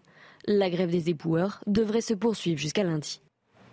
Voilà, le préfet qui va réquisitionner donc des, des agents. On va en parler dans un instant. 8h15, Aurore Berger, présidente du groupe Renaissance à l'Assemblée nationale, invitée de Laurence Ferrari. Aurore Berger, invitée de Laurence Ferrari, 8h15 dans la matinale. Cette information que je voulais vous donner également, c'est important. La Banque centrale suisse vient, va au secours du Crédit Suisse. Le groupe a annoncé emprunter 50 milliards de francs suisses pour se renforcer. Le titre, l'action euh, Crédit Suisse s'est effondré en bourse hier. Ça faisait euh, craindre un, euh, risque bancaire. On parle de risque bancaire. Ça semble, le Crédit Suisse semble sauvé la Banque centrale suisse, donc, qui va au secours du, Crédit Suisse. C'est une information très importante et qui lui prête 50 milliards d'euros. Restez bien avec nous. Dans un instant, on va continuer à parler de la grève des éboueurs. Paul Hatt est élu du 17e arrondissement de Paris. Il sera avec nous dans un instant. A tout de suite, Paul Hatt. Bonjour Paul Hatt, merci d'être avec nous. Paul Hatt, élu Société civile du 17e arrondissement de Paris. Merci d'être avec nous. Euh, quel joli point de vue derrière vous, quel joli paysage dans l'arrondissement. Euh, Ah, les sûr. poubelles continuent de s'amonceler dans la, dans la capitale, dans quelques arrondissements, et, et le préfet a sifflé la fin des, des chamailleries entre le gouvernement et la mairie de Paris. Il réquisitionne des éboueurs grévistes. Euh, déjà, comment ça se passe dans le 17e arrondissement de la capitale, au nord-ouest de Paris? Eh bien, écoutez, euh, on fait partie des arrondissements qui ne sont pas privatisés, donc euh, on a une situation qui est quand même assez calamiteuse. Ce que les téléspectateurs voient, ça n'est pas le nouveau pied d'arbre végétalisé d'Anne Hidalgo, mais c'est bien des poubelles. Ah oui, oui, oui. Avec la réquisition, euh, vous estimez que la situation va, va revenir vite à la normale? Oui, enfin on l'espère en tout cas. On, on a appris ça dans la nuit, donc nous on aurait souhaité que ce soit la ville quand même qui fasse son travail. Euh, c'est l'État qui va euh, la remplacer, donc euh, voilà, on espère que ça ira vite parce que l'odeur est compliquée et puis la situation sur l'espace public. Je veux dire, quand on se déplace et qu'on est une personne handicapée ou âgée, ça devient très difficile. Ouais. Vous, vous souhaitez la privatisation du, du ramassage d'ordures dans, dans votre arrondissement? Ça réglerait le problème? Oui, alors on, on- on souhaitait déjà la privatisation là pour suppléer la- l'absence des éboueurs, mais on veut la privatisation tout court. On a lancé une pétition hier qui a déjà 3000 signatures. Euh, pourquoi? Parce que euh, déjà c'est moins coûteux, hein, c'est ce que dit la commission, la Cour euh, régionale des comptes, et puis euh, parce que ça permettrait d'avoir voilà une réactivité plus forte en termes de ramassage des, des déchets et de pouvoir redéployer les agents sur des missions de nettoiement. Oui, oui, oui. Pour l'instant, ça pose des problèmes de santé publique. Qu'est-ce, que, qu'est-ce qui vous remonte? Qu'est-ce que vous disent les, les, les habitants? Ah bah alors, au- au-delà de l'odeur, il y a un danger na- sanitaire qui est énorme. Il faut quand même que les Parisiens comprennent que, par exemple, les rats, ils se reproduisent en fonction de ce qu'ils sont capables de manger. Donc, tous les spécialistes nous disent, dans deux mois, vous allez voir une recrudescence énorme du nombre de rats à Paris. Donc, si des Parisiens nous écoutent, qu'ils sachent que dans deux mois, s'ils ont des rats dans leur cage d'escalier, ce sera la faute euh, de l'irresponsabilité d'Anne Hidalgo qui n'a pas ramassé les déchets. Parce que euh, ce, à quoi on est en train d'assister, c'est un, une bataille entre le gouvernement d'un côté, bah, qui, défend la réforme des retraites, et, la maire de Paris qui fait de la politique euh, plutôt que de s'occuper des Parisiens, si je peux m'exprimer ainsi. Totalement. Vous imaginez, euh, c'est pas parce que vous êtes d'accord, par exemple, avec une, euh, grève des, médecins que vous n'allez pas faire soigner vos enfants. Voilà. C'est ce que fait Anne Hidalgo avec Paris et les Parisiens. Elle ne soigne pas Paris, elle ne soigne pas les Parisiens. Qu'elle soit d'accord avec la grève, on s'en fiche. Ce qu'on veut, c'est qu'elle ramasse quand même les déchets. Hmm. Les incinérateurs, pour l'instant, sont, euh, sont bloqués. Où vont aller les, les déchets? Euh, bonne question. Là, je sais pas la réponse technique, mais euh, euh, ce qui est sûr, c'est qu'il faut absolument que voilà que ce soit mis euh, mis en zone euh, sécurisée et puis que ça sorte de la ville, parce que sinon on va avoir. euh, je vous dis, après, on a aussi des sujets sanitaires sur les effluves, sur les animaux domestiques, puisque un animal qui aujourd'hui sort et va manger des déchets, je peux vous dire que ça va mal se passer. Oui, oui, oui. oui. C'est, c'est combien de, il y a combien de tonnes de, de déchets dans, dans, dans l'arrondissement, dans un arrondissement comme le, comme le vôtre actuellement? Euh, Là, on est sur plusieurs euh, on- plusieurs milliers, donc c'est c'est c'est colossal. hein, il faut quand même imaginer. Colossal. Les, et, les, et les commerçants, comment est-ce qu'ils s'organisent? Écoutez, on a parfois des petites euh, des, des initiatives euh, commerçantes qui cherchent à quand même à faire collecter les déchets. On sait que dans les marchés couverts, euh, dans les deux marchés couverts qu'on a dans le 17e arrondissement, on a réussi à faire passer, grâce à, l'agence qui s'occupe des, des marchés, on a réussi à faire passer une collecte des déchets, mais ça reste vraiment très ponctuel et, et euh, anodin par rapport à ce qui peut se Hmm. passer sur tout l'arrondissement. Quoi. Merci beaucoup, Paul Hatt, élu Société civile du 17e arrondissement de, de Paris, d'avoir été en direct avec nous. Voilà, et, et bon courage à, à tous ceux qui subissent cette, euh, cette Bon grève courage. des éboueurs. Merci. Bon courage aux Parisiens. Voilà. Merci, monsieur l'élu. Euh, il est 7h15, c'est l'heure du point info. Chanel Housteau. Emmanuel Macron veut négocier jusqu'au bout. Le chef de l'État va réunir les patrons des groupes parlementaires et des partis de la majorité ce matin à 8h15. Elisabeth Borne sera également présente. Le texte sur la réforme des retraites sera voté ce matin au Sénat et cet après-midi à l'Assemblée nationale. Emmanuel Macron veut aller au vote et n'envisage pas l'usage du 49.3 pour le moment. La street medic qui avait agressé, vous savez, un pompier à Paris en mai dernier a été euh, interpellée hier. Cette femme avait été condamnée à 10 mois de prison ferme et à une interdiction de venir dans la capitale pendant un an. Pourtant, hier, elle était bien présente dans le cortège parisien pour manifester contre la réforme des retraites. Les forces de l'ordre l'ont repérée place d'Italie. Et puis à Roubaix, 10 personnes ont été placées en garde à vue suite à l'émission Zone interdite sur l'islam radical. Ils sont soupçonnés de harcèlement aggravé à l'encontre d'Amin Elbaï. Dans l'émission d'M6 diffusée en janvier 2022, ce militant mettait en cause l'association Ambition et Initiative pour la réussite. Il la soupçonnait de prêcher l'islam. Ophélie Meunier avait également reçu des menaces de mort. Selon les calculs de la Banque de France, en trois ans, les Français ont mis de côté 157 milliards d'euros de plus que sur les périodes précédentes. Pourquoi les Français épargnent-ils autant, le Guillaume Eh bien, sans doute, Romain, parce qu'ils sont pessimistes. C'est l'optimisme et l'insouciance qui nous rendent cigales quand les crises nous poussent à être fourmis. Et ce qu'on peut dire, c'est que depuis la crise du Covid, le rythme d'épargne des Français s'est largement accéléré. La peur de l'avenir, incertain, renforcée par le début de la guerre en Ukraine, a sans doute incité les Français à mettre plus d'argent de côté en prévision de jours à venir qu'ils estiment difficiles. Vous l'avez dit, hein, les Français ont épargné 157 milliards de plus en trois ans que la moyenne de ce qu'ils épargnaient jusqu'alors. En tout, si on cumule ce qu'il y a sur les différents livrets, l'assurance vie, les actions, les produits d'épargne que possèdent les Français, l'épargne totale est de 6 000 milliards d'euros. 6 000 milliards d'euros, c'est deux fois la dette française que les Français ont planquée sous leur matelas. Hein très très gros matelas donc. Bon, à part sous le matelas, je ne sais pas s'il y a encore grand monde qui met de l'argent sous le matelas, mais bon, euh, où les Français placent-ils leur argent? Eh bien, depuis le second semestre 2022, nous dit la Banque de France, beaucoup de Français ont mis de l'argent sur leur livret, hein, notamment le livret A et le LDDS, le livret de développement durable et, et solidaire.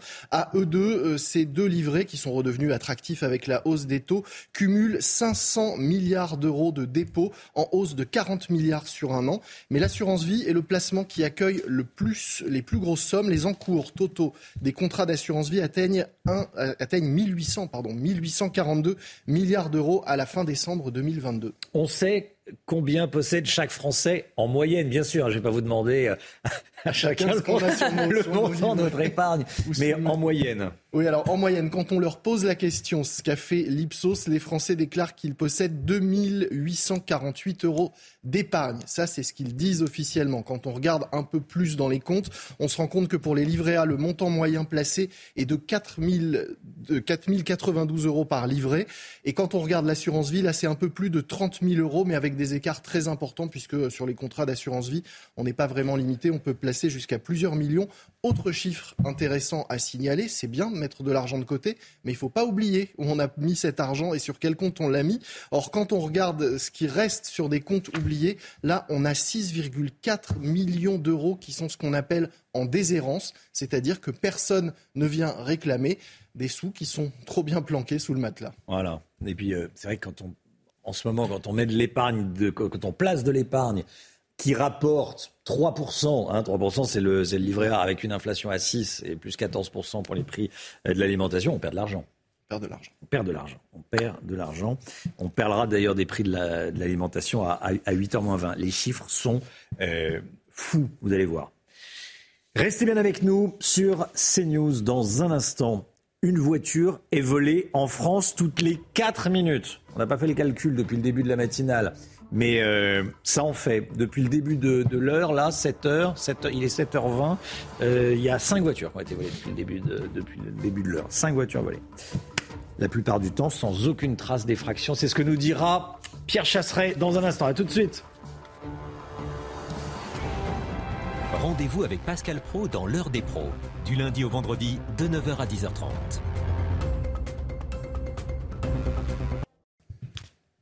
L'automobile avec Pierre Chasseret. Bonjour Pierre, rebonjour. Un véhicule est volé en France toutes les 4 minutes. Un véhicule est volé en France toutes les 4 minutes et la plupart du temps sans aucune trace. Comment font-ils? Eh bien, il faut savoir que chaque année, un vol toutes les 4 minutes, ça correspond à 133 800 voitures qui ont été dérobées en 2022. C'est énorme et c'est surtout une augmentation de près de 10% sur un an. C'est ça qu'il faut retenir.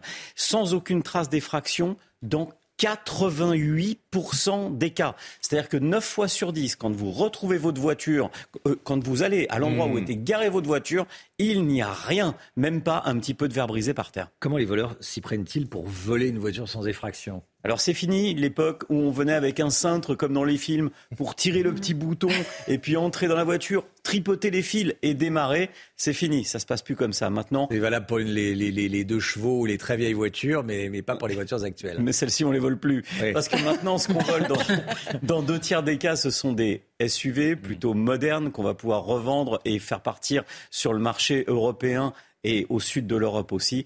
Mais comment ça fonctionne? Eh bien maintenant, on va prendre des petites enceintes connectées pour dissimuler un dispositif électronique. Le voleur va s'approcher du véhicule. Il va connecter son dispositif électronique à la prise OBD. Vous connaissez mieux cette prise sous le nom de la valise. C'est cette prise qui permet de se connecter pour connaître le diagnostic de la voiture. Et ensuite, en deux minutes, c'est cuit. C'est-à-dire qu'on va arriver, on va pouvoir déverrouiller la centralisation de l'auto, monter dans la voiture, activer le démarrage du véhicule et c'est terminé. Quand vous revenez en lieu et place de votre véhicule, trois minutes plus tard, il n'y a absolument plus rien. attendez, elle, est où cette prise? Elle est accessible de l'extérieur?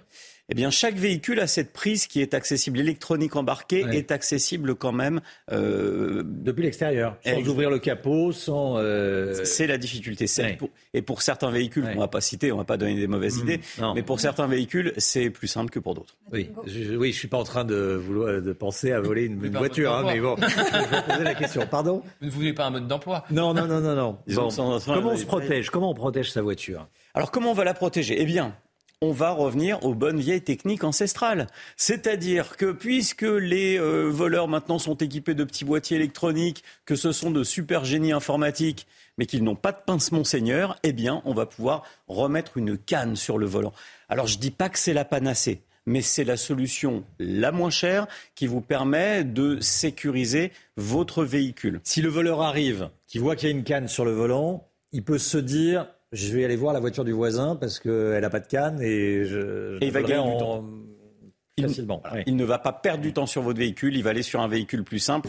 L'autre système, eh bien, ce sont les petits trackers électroniques qui sont disposés dans les voitures et qui permettent là de retrouver les véhicules. Alors les chiffres sont impressionnants. Hein.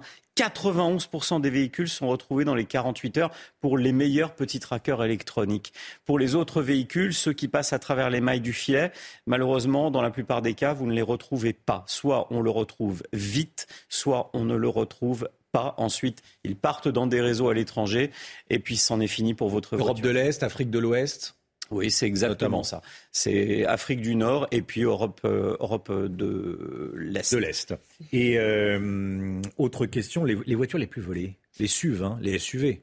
Dans deux tiers des cas, ce sont, ce sont des SUV. En fait, le voleur va voler ce qui se vend et qui euh, passe le mieux sur le marché. Donc vous prenez le classement des véhicules les plus vendus, eh bien vous aurez le classement des véhicules mm. malheureusement aussi les plus volés. Merci Pierre.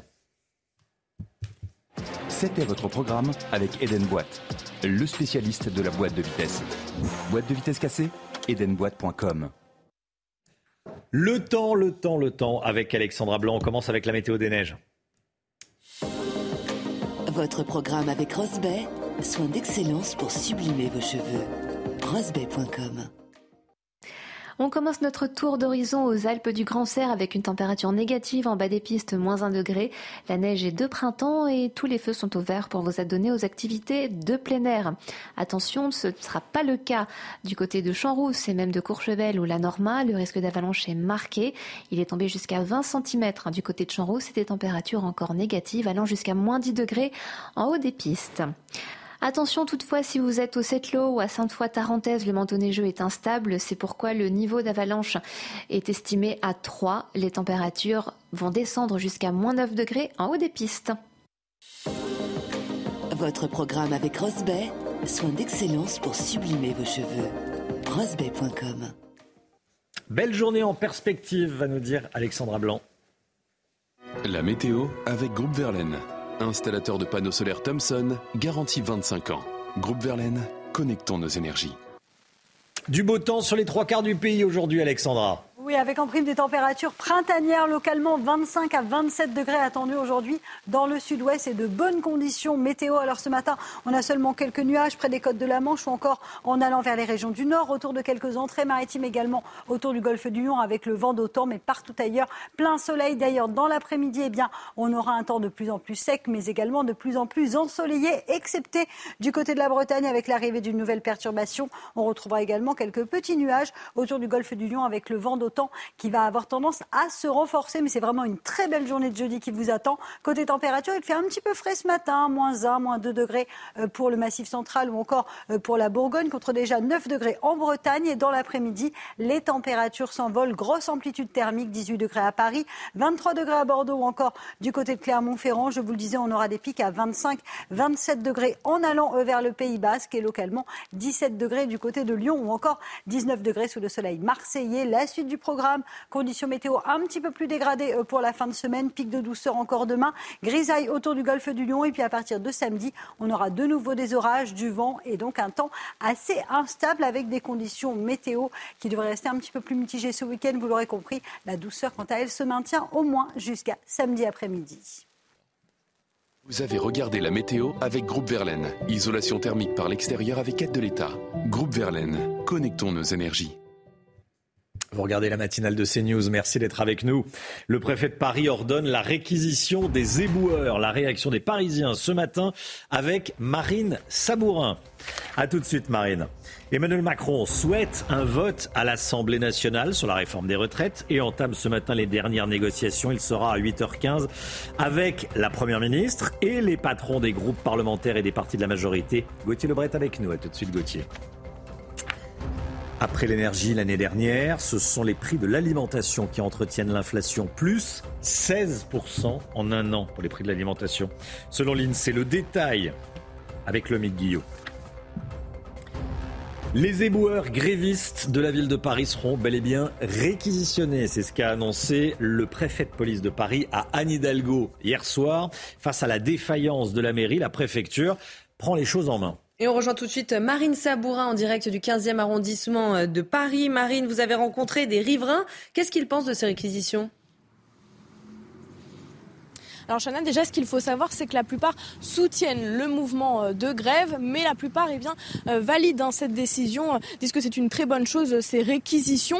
Alors vous le voyez ici dans le 15e arrondissement, les habitants et les commerçants ont décidé de regrouper leurs déchets dans un même endroit, dans un endroit commun pour éviter les odeurs désagréables. Ce tas de poubelles, il est assez loin des habitations, assez loin des commerces. Alors nous avons interrogé au micro de Sacha Robin hein, ces riverains, ces commerçants. Je vous propose de les écouter Je pense que ça peut être une bonne chose dans le sens où euh, euh, c'est vrai que ça peut gêner euh, du coup l'ordre public. Problème aussi d'hygiène, hein, les rats c'est vrai qu'on en voit un peu plus. C'est dommage quand on est arrivé là. Peut-être qu'une discussion plus avancée aurait permis de, de, de, dégager une autre solution. La réquisition, c'est toujours venir opposer peut-être des, des personnes qui, qui, qui veulent la même chose au final. C'est pas forcément bon. Voilà, des avis divisés, hein, vous l'avez entendu. Dans la capitale, on accumule plus de 7600 tonnes de déchets aujourd'hui. Merci beaucoup Marine Sabourin. Et à, à 8h30, on sera avec un restaurateur à Nantes. Il y a également des problèmes à Nantes, évidemment. On en parle beaucoup. On sera avec Jean-Yves Guéot, restaurateur à Nantes. Ultime négociation ce matin. Rendez-vous à l'Elysée avec euh, Emmanuel Macron, bien sûr, mais aussi Elisabeth Borne et les présidents de groupes parlementaires et les présidents de partis de la majorité. Gauthier Lebret avec nous. Le chef de l'État veut négocier jusqu'au dernier moment. Il semble, c'est en tout cas les informations qui nous parviennent, préférer le vote euh, au 49.3. Hein. Oui, c'est très clairement ce qu'il a dit euh, effectivement euh, hier, selon son entourage, à ses ministres compétents qu'il réunissait donc hier soir à, à l'Elysée, les ministres compétents sur la réforme des retraites. Et donc ce, malin, ce matin, rebelote une nouvelle réunion, mais cette fois avec les chefs de groupe parlementaires. Il y aura notamment Aurore Berger qui ira juste après son interview avec Laurence Ferrari dans la matinale. On attend aussi les chefs de parti de la majorité. Il y aura notamment Édouard Philippe. Alors le président de la République a dit qu'il voulait aller au vote et puis il fait country peser une menace sur les républicains sur lesquels il veut mettre une pression maximale. La menace de la euh, dissolution si fait le choix d'aller au vote et que sa réforme des retraites est retoquée par le Parlement. On sait que ça va se jouer à quelques voix près. Eh bien, il menace tout simplement de dissoudre. Et ça pourrait coûter cher aux républicains, ça pourrait leur coûter euh, de nombreux sièges. Vous savez hier que la commission mixte paritaire a réussi à trouver euh, un accord et la majorité a lâché du lest aux républicains. Ils ont dit d'accord sur le CDI senior cher à Bruno Retailleau et aussi des concessions euh, sur euh, les carrières euh, longues. Et donc on apprend ce matin effectivement qu'Emmanuel Macron souhaite éviter à tout prix le 49-3, qu'il veut aller au vote et qu'il fait peser la menace, encore une fois, de la dissolution. Réunion à 8h15 à l'Elysée dans trois quarts d'heure. Voilà, ça sera le, le moment fort de cette matinée politique. Merci Gauthier. Le 49-3 qui était omniprésent dans les, dans les cortèges hier, les manifestants craignent un passage en force du, gouvernement sur la réforme des retraites. Reportage à Nantes, Michael Chailloux. Huitième rendez-vous dans les rues de Nantes, les manifestants défilent pendant que les parlementaires planchent sur un texte commun soumis au vote ce jeudi. Un vote, tout le monde veut y croire, pour éviter le recours au 49-3. On n'est pas écouté du tout, du tout, du tout. Donc le 49-3, là, c'est euh, c'est le summum, en fait, de la non-démocratie. Voilà. Donc euh, moi j'y crois pas, j'espère, je suis encore optimiste. Déni démocratique, c'est le terme qui revient le plus chez les manifestants quand ils évoquent le recours possible au 49-3. Pour les responsables syndicaux nantais, il y aurait un avant et un après. C'est une mesure brutale euh, qui, à mon avis, euh, crée un péril pour la démocratie sociale de ce pays. Passer en force, c'est provoquer la société, c'est provoquer la population, c'est provoquer les salariés. Cette possibilité d'un passage en force de l'exécutif attise les tensions dans les cortèges. À Nantes, cette huitième manifestation a été certainement la plus électrique sur le terrain depuis le début du mouvement de contestation. Voilà, et puis cette histoire qu'on vous raconte ce matin, cette information qu'on vous donne, la street médic qui avait agressé un pompier à Paris. Vous savez, les street medics, ce sont des personnes avec des, euh, une croix rouge et qui se font passer pour des médecins pendant les manifestations. Ils sont du côté des, des manifestants. Elle avait agressé un pompier. Vous vous souvenez de ces images? Elle avait été condamnée interdite de manifestation. Elle a été interpellée hier à Paris, Chana. Oui, elle avait aussi interdiction de venir dans la capitale pendant un an. Pourtant, elle a été bien présente hein, dans le cortège parisien hier pour manifester contre la réforme des retraites. Les forces de l'ordre l'ont repérée à place d'Italie et elle avait déjà été vue dans des euh, vidéos publiées sur les réseaux sociaux pendant la manifestation du 7 mars dernier. Hmm. Il y a eu quelques affrontements hier euh, dans la capitale entre les forces de l'ordre et, des manifestants radicaux. Hein. Oui, notamment à, Paris. Deux agences d'intérim ont notamment été euh, dégradées. La préfecture de police a recensé 22 interpellations. Régine Delfour et Thomas Bonnet.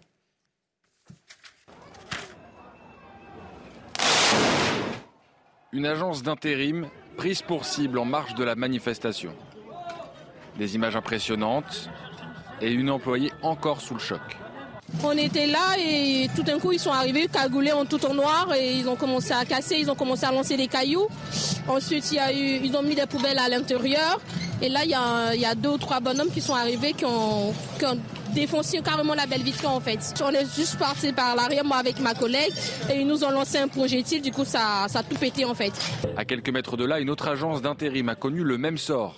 Là encore, par chance, personne n'a été blessé. Pour cette employée, cela s'est joué à quelques minutes. Elle était en pause lorsque des individus ont cassé la vitrine. Moi, euh, je suis manifestante aussi et pourtant, euh, pourtant, euh, j'ai rien demandé quoi. Enfin, à ce moment-là, je méritais pas de me prendre un petit truc qui explose avec de la fumée ou du verre dans l'œil ou. Enfin, c'est pas comme ça qu'on manifeste. La responsable des lieux ne peut que constater les dégâts.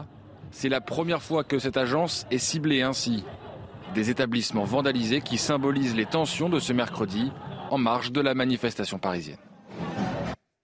À Rennes, c'est la permanence d'une députée Renaissance qui a été prise pour cible. La députée Laurence Maillard-Méhaignerie, des manifestants s'en sont pris à son local. On peut lire non 64. Bon, ce qu'il faut euh, euh, traduire par non à l'âge légal de départ à la retraite à, 64 ans. Vous l'avez compris, des sacs poubelles ont également été amassés euh, devant sa porte. L'enquête sur la mort d'Ivan Colonna révèle une série de défaillances. Un peu plus d'un an après son assassinat, la commission d'enquête a fait un point d'étape hier, Chana. Hein. Oui, elle a pointé du doigt une série euh, d'éléments troublants comme un effacement des données sur son agresseur. Tous les détails avec Noémie Schulz.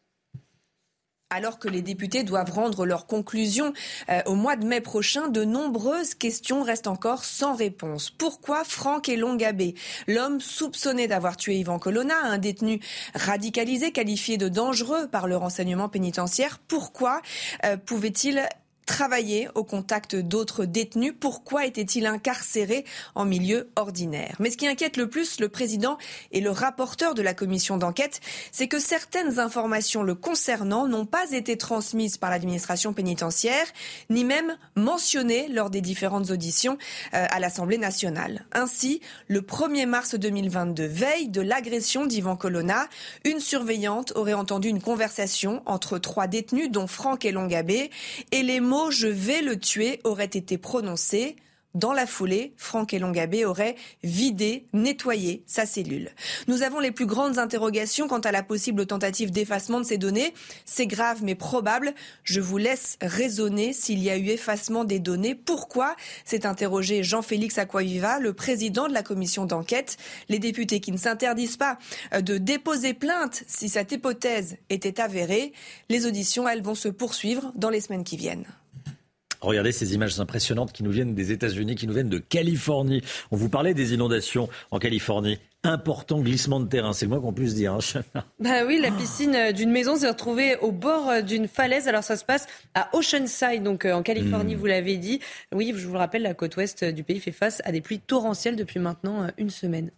Important. Un jour, ces maisons disparaîtront de toute façon. Bah oui, c'est le. Bord de falaise comme ça. C'est le, le, début de la fin.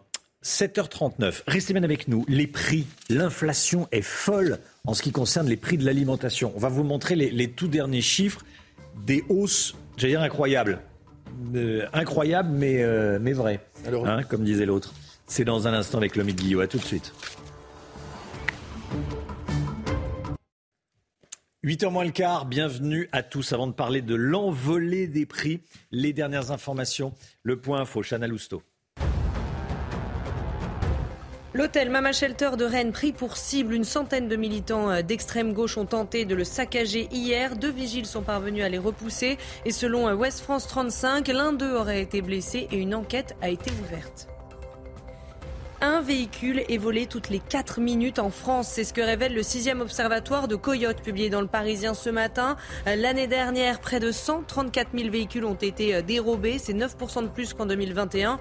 Et c'est l'île de France qui est la région la plus touchée. Et les SUV représentent 67% des véhicules volés. Et puis 2 tonnes 5 d'uranium ont disparu d'un site libyen. L'Agence internationale de l'énergie atomique a annoncé hier mener des vérifications pour clarifier les circonstances de cette disparition. Pendant une visite, des inspecteurs se sont rendus compte que 10 conteneurs d'uranium naturel n'étaient plus présents sur le site alors que débute le trimestre anti-inflation dans les supermarchés. Vous l'avez peut-être vu, ce petit logo trimestre anti-inflation, si vous avez fait vos courses, si vous, vous le verrez si vous faites vos courses ce week-end. Bon, l'INSEE n'a pas publié hier de bonnes nouvelles pour les, les chiffres de l'inflation. Les prix de certains produits alimentaires ont connu des augmentations stupéfiante, le mec Guillaume. Hein. Oui, si on prend euh, le chiffre de l'inflation pour uniquement les produits alimentaires hors boisson, c'est 16,1% de hausse sur un an selon l'INSEE, pour une inflation générale à 6,3%. Évidemment, ce sont des moyennes et ça cache des hausses qu'on a quand même du mal à croire quand on les voit. Regardez, le chiffre le plus spectaculaire, c'est sur le sucre, plus 48%. Le prix du sucre, plus 48% en un an. C'est inédit et évidemment, c'est pas que le sucre que vous achetez en morceaux ou en poudre, ça se répercute sur tous les produits qui en contiennent. Les boissons, les sodas, les confiseries, les gâteaux, certains laitages et les glaces par exemple. La raison de cette hausse sur le sucre, c'est la baisse de production d'abord en 2022 en Inde et au Brésil en raison notamment euh, d'inondations et donc la réduction des quotas d'exportation. Le tout dans un contexte où en France, on en a parlé, les betteraviers craignent de voir eux-mêmes leur production baisser et donc les prix continuent à grimper les prix des produits qui flambent, vous en parliez, hein, plus 50% pour le, le sucre. Ça veut dire que ça, ça euh, du sucre, on en utilise pour de nombreux produits. Bon, ceci dit, si on en met un petit peu moins, euh, ça fera pas de mal. Euh, pour la, pour, ça sera pas mauvais pour la santé des, des, consommateurs. Quels sont les autres produits dont les étiquettes ont augmenté depuis le début de l'année? Alors tous, mais on va prendre Mm. les plus spectaculaires. On va commencer par les matières grasses, les huiles, le beurre, la margarine, près de 30% de hausse en moyenne, mais aussi la farine, de blé essentiellement, plus 24% pour ces deux familles de produits. La hausse des prix s'explique en partie par la guerre en Ukraine, gros producteur de blé et de tournesol. Et puis évidemment, euh, outre la farine, quand on parle de blé, tous les produits qui en contiennent voient aussi leur prix grimper. La pizza, les céréales pour le petit déjeuner ou encore le pain et les viennoiseries. En réalité, quand on regarde les chiffres de l'INSEE et cet ensemble de pourcentages, il n'y a que très peu de produits dont les prix augmentent de moins de 10%. C'est le cas des fruits de mer, du thé ou encore des aliments pour bébés. Pas vraiment de quoi faire un repas complet. Alors que débute le trimestre anti-inflation, donc, est-ce qu'on peut espérer que ces hausses vont se calmer? Malheureusement, non. En effet, on en a parlé. hein, les industriels et la grande distribution ont renégocié les prix. Ça s'est déterminé tout début mars. Mais ces nouveaux prix sur les produits ne sont pas encore en rayon. Ils vont arriver dans les jours, dans les semaines qui viennent. Pour le moment, on a encore les stocks avec les anciens prix. Ça va donc changer bientôt et encore augmenter le ticket lors du passage en caisse. En revanche, ce qu'on peut dire, c'est vu les hausses déjà réalisées depuis un an, on peut espérer que les augmentations à venir seront moins importantes en pourcentage, en proportion, mais ça fera quand même beaucoup d'argent euh, à sortir. En fait, on a l'impression que c'est un peu le supplice de la goutte, vous savez. Petit à petit, mois après mois, une petite goutte tombe et les prix continuent à augmenter jusqu'à ce que les consommateurs, malheureusement, finissent par se noyer. Plus 50% pour le prix. Les, chiffres sont incroyables hein, que vous nous, euh, euh, montrez. Ça, résume la situation à ce jour. C'est le sujet numéro un. C'est le sujet numéro un. Euh, plus 16% pour les pizzas, la viande plus 15%, céréales. Et puis c'est pas un sombre institut, hein, Céline, c'est sur un an. Merci beaucoup, merci beaucoup, l'ami Guillaume. 7h47, restez avec nous dans un instant, Paul Sugy, la politique, l'édito. Si la réforme est votée, qu'est-ce qui va se passer après? Est-ce que euh, la gauche et les syndicats euh, vont oublier et passer à autre chose ou pas? L'analyse de Paul Sugy. A tout de suite. Rendez-vous avec Sonia Mabrouk dans Midi News du lundi au jeudi de midi à 14h. Paul Sugy avec nous. Bonjour Paul. Romain. L'édito politique de Paul Sugy. C'est le jour J. C'est aujourd'hui que le texte sur les retraites doit être voté à l'identique par les deux chambres. Bon, si tout va bien, si tout va bien, pour le gouvernement en tout cas, ce soir, la réforme aura donc été adoptée par le Parlement. Seulement, vu l'opposition que cette réforme suscite, est-ce que l'on va vraiment passer tout de suite à autre chose? Oui, Romain, alors je vais laisser les prophéties aux diseuses de bonne aventure. Aujourd'hui, la politique est si fébrile qu'il suffit d'une parole maladroite, d'un tweet déplacé ou même d'un geste, on l'a vu, pour que euh, le cours des événements soit renversé, pour que le probable soit écarté et que l'imprévisible surgisse. Mais en tous les cas, ce que je peux vous dire, c'est qu'au fond, personne, en tout cas, euh, dans les partisans de la réforme euh, n'a intérêt à ce que la séquence se prolonge, mais même dans l'opposition. Alors si la réforme est votée, Emmanuel Macron sauve l'honneur. Alors certes, il avait promis une réforme systémique en 2017, et puis jusqu'à l'entre-deux tours de 2022, il promettait un, âge, un report de l'âge légal à 65 ans. Bon, il s'en sort avec une petite réforme paramétrique, mais enfin, il y a quand même ce totem du report de l'âge légal qui est maintenu. Euh, l'honneur est sauf, l'âge de départ est repoussé, et donc... Euh, le principe même que veulent les partisans de la réforme, c'est que vu que l'on vit plus vieux, eh bien, on va euh, travailler plus longtemps. Mais enfin, en tout cas, l'urgence euh, pour Macron comme pour la droite, ça sera de passer à autre chose. Surtout que la majorité a utilisé beaucoup plus de crédit politique que nécessaire. Alors certes, Olivier Dussopt a dit en s'égosillant que personne n'a craqué, mais enfin, c'était quand même pas très loin. Il y avait encore autre chose. Il y avait encore des, centaines de milliers de personnes dans la rue. La gauche ne va pas laisser tomber si vite. Hein. Oui, alors pour l'opposition, quoi qu'il arrive, de toute façon, ils pourront s'en sortir la tête haute. S'il y a le 49-3, ils crieront au passage en force, évidemment. Et si jamais cet après-midi, la réforme est votée sans le 49-3, ils pourront de toute façon dire que c'est voté à quelques voix près et que donc le pouvoir est fragile. D'ailleurs, Jean-Luc Mélenchon ne se privera pas de le dire. Alors sans doute les manifestants et les grévistes voudront saluer le vote par une espèce de barou d'honneur, mais je crois assez peu en réalité à la prolongation du mouvement si jamais la réforme est votée, puisque ça a été le cas de temps en temps après le vote, par exemple en 2006 euh, lors du mouvement contre le CPE, mais on était déjà à la veille de la fin de règne de Jacques Chirac et surtout les organisations de jeunesse s'étaient précipitées dans le mouvement. Alors évidemment, aujourd'hui, c'est pas le cas. La mobilisation est déjà en train de s'essouffler. Ce que risque la rue de démontrer si elle continue à se mobiliser, eh bien, c'est qu'elle est aussi faible que le pouvoir qu'elle entend euh, destituer. Aujourd'hui, le vrai recours pour les oppositions, ça sera devant le Conseil constitutionnel et c'est là que se prolongera la bataille. Hmm. Sauf que vous écartez une hypothèse. Oui. À ce stade, c'est pas sûr que l'Assemblée vote le texte. Bah oui, c'est vrai que ça reste aussi l'hypothèse qui plane aujourd'hui comme une épée de Damoclès au-dessus des têtes de la majorité. Alors, euh, c'est vrai, cela dit, il y a un faux suspense aujourd'hui euh, qui produit l'inverse de celui souhaité. C'est-à-dire que euh, Emmanuel Macron, on l'a vu, espère toujours un vote donc à la majorité absolue. Au fond, il fait tapis à l'aveugle pour montrer qu'il est joueur. Alors cela dit, il va davantage miser sur le crédit politique de sa première ministre, qui est la première exposée, mmh. que sur le sien. Mais enfin, en tous les cas, s'il campe sur ce choix, eh bien, et que le, et que le, texte n'est pas, pas voté, il aura reculé pour mieux sauter. Il lui restera plus que deux options. Alors effectivement, la démission d'Elisabeth Borne, qui serait ce que la logique même voudrait, puisque c'est elle qui s'est impliquée pour essayer de trouver des voix sur ce texte, ou la dissolution qui est une menace qui revient régulièrement dans les rumeurs que l'Elysée laisse courir dans les rues de Paris, mais enfin une menace quand même assez improbable. C'est plutôt une partie de poker menteur avec les républicains qui risquent, eux, eh bien, de ne pas être présents aussi nombreux dans une nouvelle assemblée. Mais enfin, faut pas oublier aujourd'hui que c'est la majorité qui aurait le plus à perdre si on provoquait de nouvelles élections législatives à l'heure actuelle quand on regarde les sondages. L'analyse de Paul Sugy, l'éditorial à 7h50. Merci beaucoup, Paul. 8h15, Aurore Berger, la présidente du groupe Renaissance à l'Assemblée nationale, sera l'invitée de, Laurence Ferrari. Allez, on va partir euh, très loin. On va partir à Conakry, en Guinée. Pourquoi? Ben, on va, on va retrouver Simon Bernard, qui est cofondateur de Plastic Odyssée. Je voulais euh, absolument donner un coup de projecteur sur cette initiative. Bonjour Simon. Simon Bernard. Bonjour. Merci d'être en direct avec nous. Plastique Odyssée, c'est euh, votre histoire, c'est vous qui l'avez fondée euh, avec euh, vos collègues. Plastique Odyssée, c'est un navire qui fait le tour du monde pour apprendre aux populations locales que vous allez que vous rencontrez comment recycler le, plastique. Alors là, vous êtes à Conakry en, Guinée. Vous en êtes toutes déjà de votre tour du monde?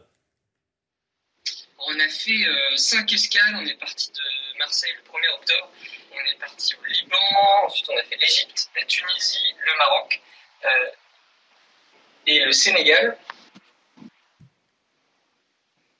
Vous m'entendez bien? Ah bah voilà, on vous entend mieux là, mais oui. ok, super, désolé. On est parti euh, donc le 1er octobre de, Marseille pour faire euh, le Liban, l'Égypte, la Tunisie, le Maroc et le Sénégal. Et donc là, on vient d'arriver à Conakry hier. Et vous venez d'arriver à Conakry. Bon, à qui vous vous adressez? Qu'est-ce qui se passe quand vous arrivez dans une ville, très concrètement? Alors l'idée, c'est vraiment d'accompagner des entrepreneurs, donc des, chefs d'entreprise, même si c'est des petites entreprises, qui vont recycler du plastique euh, pour créer des emplois euh, localement et faire en sorte que ces déchets prennent de la valeur et soient collectés. Donc notre cible, c'est dans un premier temps, euh, c'est ces entrepreneurs qu'on va accompagner. C'est un vrai partage, hein, parce qu'on apprend énormément, eux, de, de ce qu'ils font aussi sur le terrain. Euh, et l'idée, c'est à terme qu'ils puissent monter des micro-usines dans les villes. Donc plusieurs micro-usines, puisque l'objectif, c'est de, traiter une centaine de tonnes de plastique par an. Donc ça peut paraître beaucoup, mais ça reste une petite échelle. Euh, mais par la multiplication, là on peut voir ces, micro-usines dans des, containers qu'on fabrique, euh, par la multiplication de ces usines, avoir un impact global énorme. Il s'agit de recycler quel plastique exactement? Alors, on s'intéresse au plastique à faible valeur. Aujourd'hui, ce qui est collecté, c'est les bouteilles en général, puisque c'est le PET, c'est le plastique qui a de, un peu de valeur aujourd'hui sur le marché, et donc qui est collecté. Euh, par contre, on laisse de côté tout ce qui est euh, sac plastique, les poches à eau, les, bidons. Euh, et donc, c'est vraiment là-dessus qu'on se concentre, sur ces plastiques qui aujourd'hui n'ont pas suffisamment de valeur pour être ramassés, et donc on retrouve absolument partout. Et qu'on retrouve partout, oui, c'est une, une, plaie. Hein. Euh, à terme, à terme, espérons-le, le plastique va, va disparaître. On, on, voit qu'on le remplace de plus en plus. Alors c'est ça, c'est ce qu'on cherche à faire. La première action, c'est de traiter cet héritage, parce que finalement, on a énormément, on a produit énormément de plastique, l'humanité, et donc on a cet héritage à, traiter de 5 milliards de tonnes sur les 6 milliards de tonnes que l'humanité a produit. Ça, c'est une chose. Et la deuxième, c'est de réduire. Et donc, on a une équipe euh, qui embarque aussi sur le bateau, qui s'intéresse uniquement à la réduction, aux alternatives au plastique et à la sensibilisation, surtout des plus jeunes. Euh, là, à Dakar, on a reçu euh, plus de 700 enfants à bord du bateau. Donc on a un impact surtout sur les plus jeunes qui commence à être vraiment conséquent. Vraiment conséquent. Votre prochaine étape? Alors la prochaine étape, ça va être le Cap Vert en, avril, juste avant de, faire la transatlantique pour partir en Amérique du Sud. Donc euh, euh, ce sera récifé au Brésil et puis euh, derrière on va, on va faire l'Amérique centrale, passer Panama jusqu'au Pérou. Ça c'est le programme de 2023. Eh ben, on, vous rappellera. On vous rappellera. Merci beaucoup, Simon Bernard. Merci d'avoir été en direct avec nous dans la, dans la matinale de CNews. 7h58, le temps tout de suite. Alexandra Blanc. La météo avec Groupe Verlaine. Installateur de panneaux solaires Thomson, garantie 25 ans. Groupe Verlaine, connectons nos énergies. Une journée de jeudi tout simplement printanière sur 90% du territoire. D'excellentes conditions prévues aujourd'hui, excepté euh, sur le nord-ouest, notamment sur la pointe bretonne ou encore euh, près des côtes de la Manche, avec l'arrivée d'une nouvelle perturbation, mais vraiment dans le courant de l'après-midi, plutôt fin d'après-midi, avec le retour d'un temps un petit peu plus nuageux partout ailleurs. Du soleil et toujours quelques entrées maritimes autour du golfe du Lion avec le vent d'autant qui va avoir tendance à se renforcer, mais c'est vraiment une très très belle journée qui vous attend. Dans un flux de sud, eh bien, que se passe-t-il? Les températures s'envolent, températures presque estivale attendue dans le sud-ouest. On attend en moyenne entre 25 et 27 degrés sur le Pays Basque ou encore en remontant vers la Gironde. On retrouvera également des températures très douces hein, du côté de Clermont-Ferrand avec localement 23 degrés cet après-midi. Vous aurez 18 degrés à Paris, 16 degrés à Dijon et localement 19 degrés sous le soleil de Marseille. Donc c'est vraiment une journée printanière qui vous attend. La suite du programme, une journée de demain un petit peu plus mitigée. La perturbation qui arrive en Bretagne va traverser le pays d'ouest en est demain après-midi entre le sud-ouest et le nord du pays avec le retour d'un petit peu de pluie. On en a besoin, ça tombe bien. Et puis autour du golfe du Lion ou encore en remontant vers l'Auvergne, le temps pourrait rester un petit peu plus nuageux. Côté température, la douceur va se maintenir et les températures devraient baisser finalement à partir de samedi soir, voire même de dimanche. Vous avez regardé la météo avec Groupe Verlaine. Isolation thermique par l'extérieur avec aide de l'État. Groupe Verlaine, connectons nos énergies. Vous regardez la matinale de CNews. Merci d'être avec nous. À la une ce matin, Emmanuel Macron qui souhaite un vote à l'Assemblée nationale sur la réforme des retraites et qui entame ce matin les dernières négociations. Dans quelques minutes, il sera avec Elisabeth Borne et les patrons des groupes parlementaires et des partis de la majorité. Information du service politique de CNews. Et puis on sera en direct du Sénat dans un instant avec Elodie Huchard, journaliste politique à, CNews sur le terrain. Elodie, eh, à tout de suite. Les blocages contre la réforme des retraites continuent. C'est le cas en Loire-Atlantique où la centrale d'achat des magasins Leclerc est bloquée. On sera en direct avec Michael Chailloux. A tout de suite, Michael. Le préfet de Paris, Laurent Nunez, ordonne la réquisition des éboueurs grévistes dans la capitale. La situation est de plus en plus difficile dans les rues de Paris. On va voir comment ça se passe concrètement avec Benjamin Sédon, qui est avocat au barreau de Paris, spécialiste du droit du travail. La réquisition, comment ça marche. On va voir ça dans quelques minutes. Regardez tout d'abord ces images de l'Elysée. Dans un quart d'heure, le président de la République va recevoir la Première ministre et les présidents de groupe de la majorité et les présidents des partis de la majorité. Les derniers ajustements vont se décider. Image de la rue du Faubourg Saint-Honoré où se trouve l'Elysée. On va partir à présent au Sénat, retrouver Élodie Huchard. Élodie, c'est une journée décisive hein, pour le gouvernement, bien sûr. Le texte sur la réforme des retraites sera voté ce matin au Sénat, ça ne devrait pas poser de, de problème, et cet après-midi à l'Assemblée nationale. Oui, exactement. Et comme euh, vous le disiez, on est à quelques heures de ce vote décisif et on le voit, les réunions se succèdent. D'abord, hier soir, le président de la République euh, a réuni autour de lui Elisabeth Borne et les principaux ministres concernés par le texte de cette réforme. Le but, rappeler que le président veut aller au vote à tout prix. Comprenez qu'il faut trouver à tout prix cette majorité. Les participants hier de cette euh, réunion me disaient qu'il était extrêmement déterminé et surtout qu'il voulait mettre les républicains aussi devant leurs responsabilités. Le gouvernement a cédé quasiment sur tous leurs points. Maintenant, le texte est entre euh, leurs mains. Ce matin, d'ici un quart d'heure, effectivement, les groupes majoritaires seront reçus à l'Elysée. Le but, hein, c'est bien de continuer à mobiliser les troupes parce que, y compris dans les groupes de la majorité, il y a des indécis. Et puis, vous rappeliez la suite du calendrier de la journée, Romain. À 9h, le texte voté au Sénat. Pas de suspense. Le Sénat a déjà voté ce texte une fois.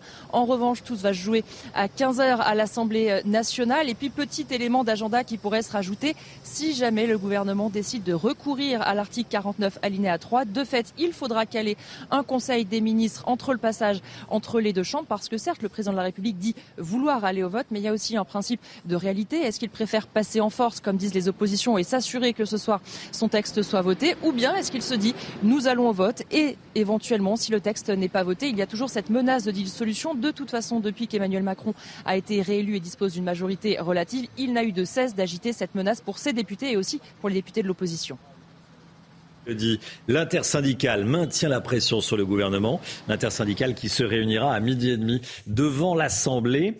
Les syndicats sont réunis hier soir à l'issue de la huitième journée de mobilisation. Ils appellent solennellement les députés à voter contre la réforme. Il y a des blocages sur le terrain, Chana. Hein oui, l'intersyndicale a appelé à bloquer la centrale d'achat des magasins Leclerc installée à Saint-Étienne de Montluc en Loire-Atlantique. Et on rejoint tout de suite Michael Chailloux sur place. Alors, Michael, l'opération de blocage a commencé et les grévistes sont déjà nombreux. Hein. Mm, oui, ils sont euh, une petite centaine, on va dire, à avoir répondu à l'appel de l'intersyndicale qui sont depuis ce matin donc euh, bloquent euh, cette centrale d'achat très très importante pour le groupe Leclerc puisqu'elle dessert une partie de, l'ouest de la France. On nous disait tout à l'heure que c'est environ 1000 camions qui venaient ici chaque jour, alors à la fois pour livrer des marchandises et puis ensuite des marchandises qui repartent évidemment vers les magasins Leclerc. L'objectif évidemment c'est de taper sur l'économie, c'est ce qu'on nous dit ici, il faut qu'on tape les patrons pour qu'ils décrochent leur téléphone et qu'ils appellent Emmanuel Macron.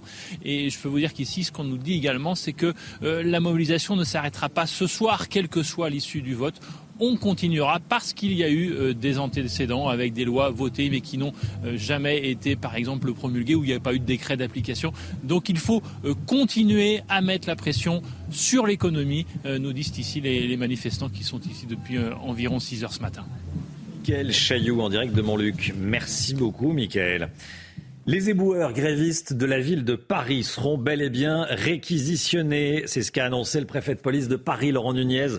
Il l'a annoncé à Anne Hidalgo, la maire de la, capitale. Face à la défaillance de la mairie, la préfecture a décidé de prendre les choses en main. Comment ça se passe concrètement, la réquisition des boueurs grévistes? Merci, maître Cédon, d'être avec nous. Benjamin Cédon, avocat au barreau de Paris spécialiste en droit du travail. Merci maître d'être avec nous. Euh, comment ça se passe très concrètement? Le préfet a fait savoir hier soir qu'il annonçait, euh, qu'il décidait de, réquisitionner les, les, éboueurs grévistes. Et ensuite? Et ensuite, bon, tout d'abord bonjour. Euh, donc le préfet a décidé de réquisitionner les agents publics, étant donné qu'il est titulaire du pouvoir réglementaire, il peut passer outre la position de Anne Hidalgo il peut procéder par réquisition et euh, faire travailler contre le gré euh, du maire des agents euh, travaillant pour la mairie de Paris. Mais comment les agents qui sont en grève, donc qui a priori n'ont pas envie d'aller travailler, qu'est-ce qui fait qu'ils vont y aller, qu'ils sont obligés d'y aller? Ah, ils seront dans l'obligation parce que s'ils ne déféraient pas à l'ordre du préfet, euh, les sanctions pourraient aller du blâme à la radiation. Donc ils seront dans l'obligation d'aller travailler euh, sous peine d'être sanctionnés fortement par le pouvoir réglementaire représenté par le préfet de police. Là, on parle de, de 3000 éboueurs. Euh, il faut aller les voir un par un ou ça peut être une décision collective? Euh, ça peut être une décision, non, c'est une, décision individualisée. Chaque agent reçoit un ordre de réquisition auquel il doit référer. Mais euh, il ne faut pas se méprendre, euh, on assiste à une guerre politique entre Anne Hidalgo et le gouvernement. je pense qu'à un an de, des Jeux olympiques et par mesure sanitaire, il serait de bon temps que les, villes, les rues de la, ville de Paris puissent être euh, correctes et présentables. Merci beaucoup, Maître Cédon. Merci d'avoir été en direct avec nous. Merci à vous. Que dit le droit? Voilà, on appelle un avocat et on, a la, et on a la réponse. Tiens, cette information qui vous fait beaucoup réagir. La street medic, comme on dit, qui avait agressé un pompier à Paris en mai dernier, a été interpellée hier. Hein. Oui, cette femme avait été condamnée à 10 mois de prison, de prison ferme et à une interdiction de venir dans la capitale pendant un an à cause notamment de cette scène que vous voyez euh, sur ces images. Pourtant, hier, elle était bien présente hein, dans le cortège parisien pour manifester contre la réforme des retraites. Les forces de l'ordre l'ont repérée place d'Italie et elle avait déjà été vue sur des vidéos publiées sur les réseaux sociaux pendant la manifestation euh, du 7 mars dernier. Merci Chana. 8h08, restez bien avec nous dans un instant. Aurore Berger, la députée Aurore Berger, présidente du groupe Renaissance à l'Assemblée nationale, sera avec nous sur le plateau de la matinale, interrogée par Laurence Ferrari. À tout de suite. Rendez-vous avec Pascal Pro dans l'heure des pros, du lundi au vendredi de 9h à 10h30.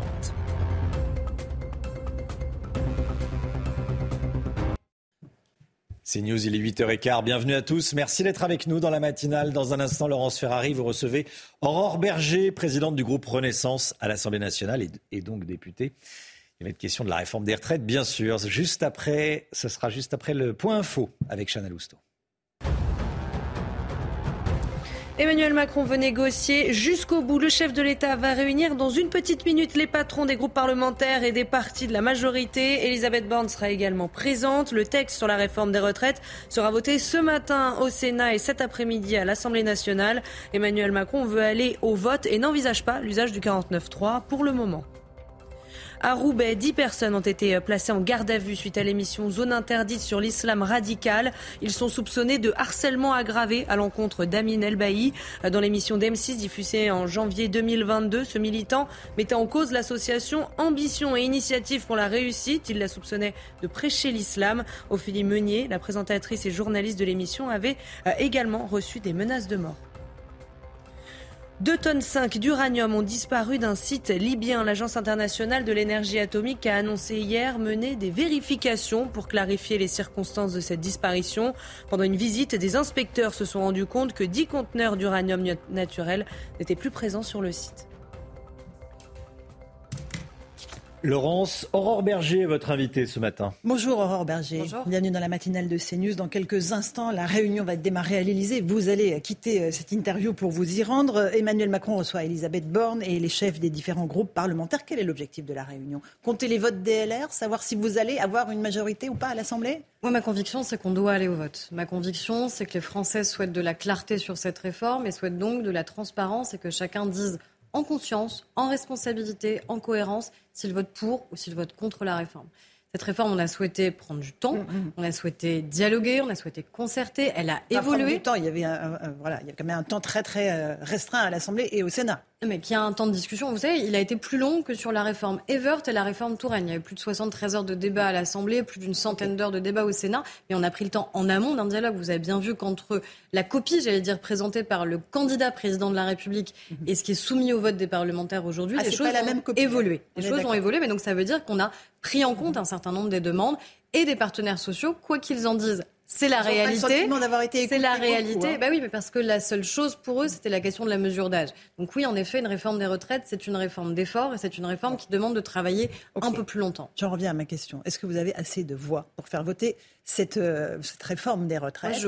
Et est-ce que le, vous allez dire ça au président? Il faut aller au vote. Il ne faut pas faire le 49-3. Moi, c'est ce que je lui ai dit, c'est ce que le groupe parlementaire lui a dit. Euh, et je pense qu'il entend évidemment cette demande importante des députés et de sa majorité. C'est lui qui décidera euh, au dernier recours, en dernier ressort, et c'est naturel que ce soit le chef de l'État et la Première ministre qui décident. Moi, je suis persuadée que si on va au vote, on aura une majorité pour voter cette réforme.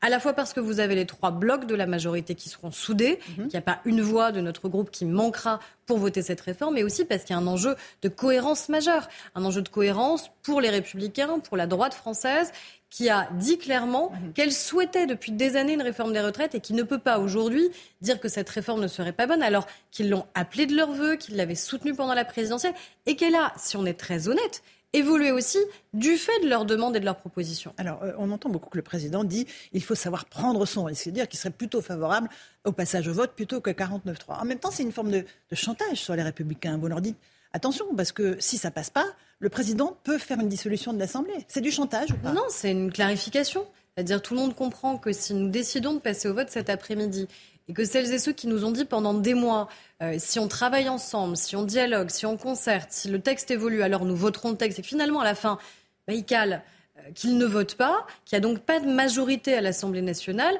il y a une nécessité de clarification. Et la seule clarification à laquelle le président de la République peut procéder, c'est une dissolution, parce que ça renvoie tout le monde devant les Français, et c'est eux qui, en dernier recours, en dernier ressort, décideront. Donc moi, je pense profondément que pour la clarté de cette réforme qui est essentielle pour l'avenir du pays et qu'il faut voter, je pense qu'on a intérêt à ce qu'il y ait un vote et que chacun sache ce que son député a fait. Je pense que ça, c'est important.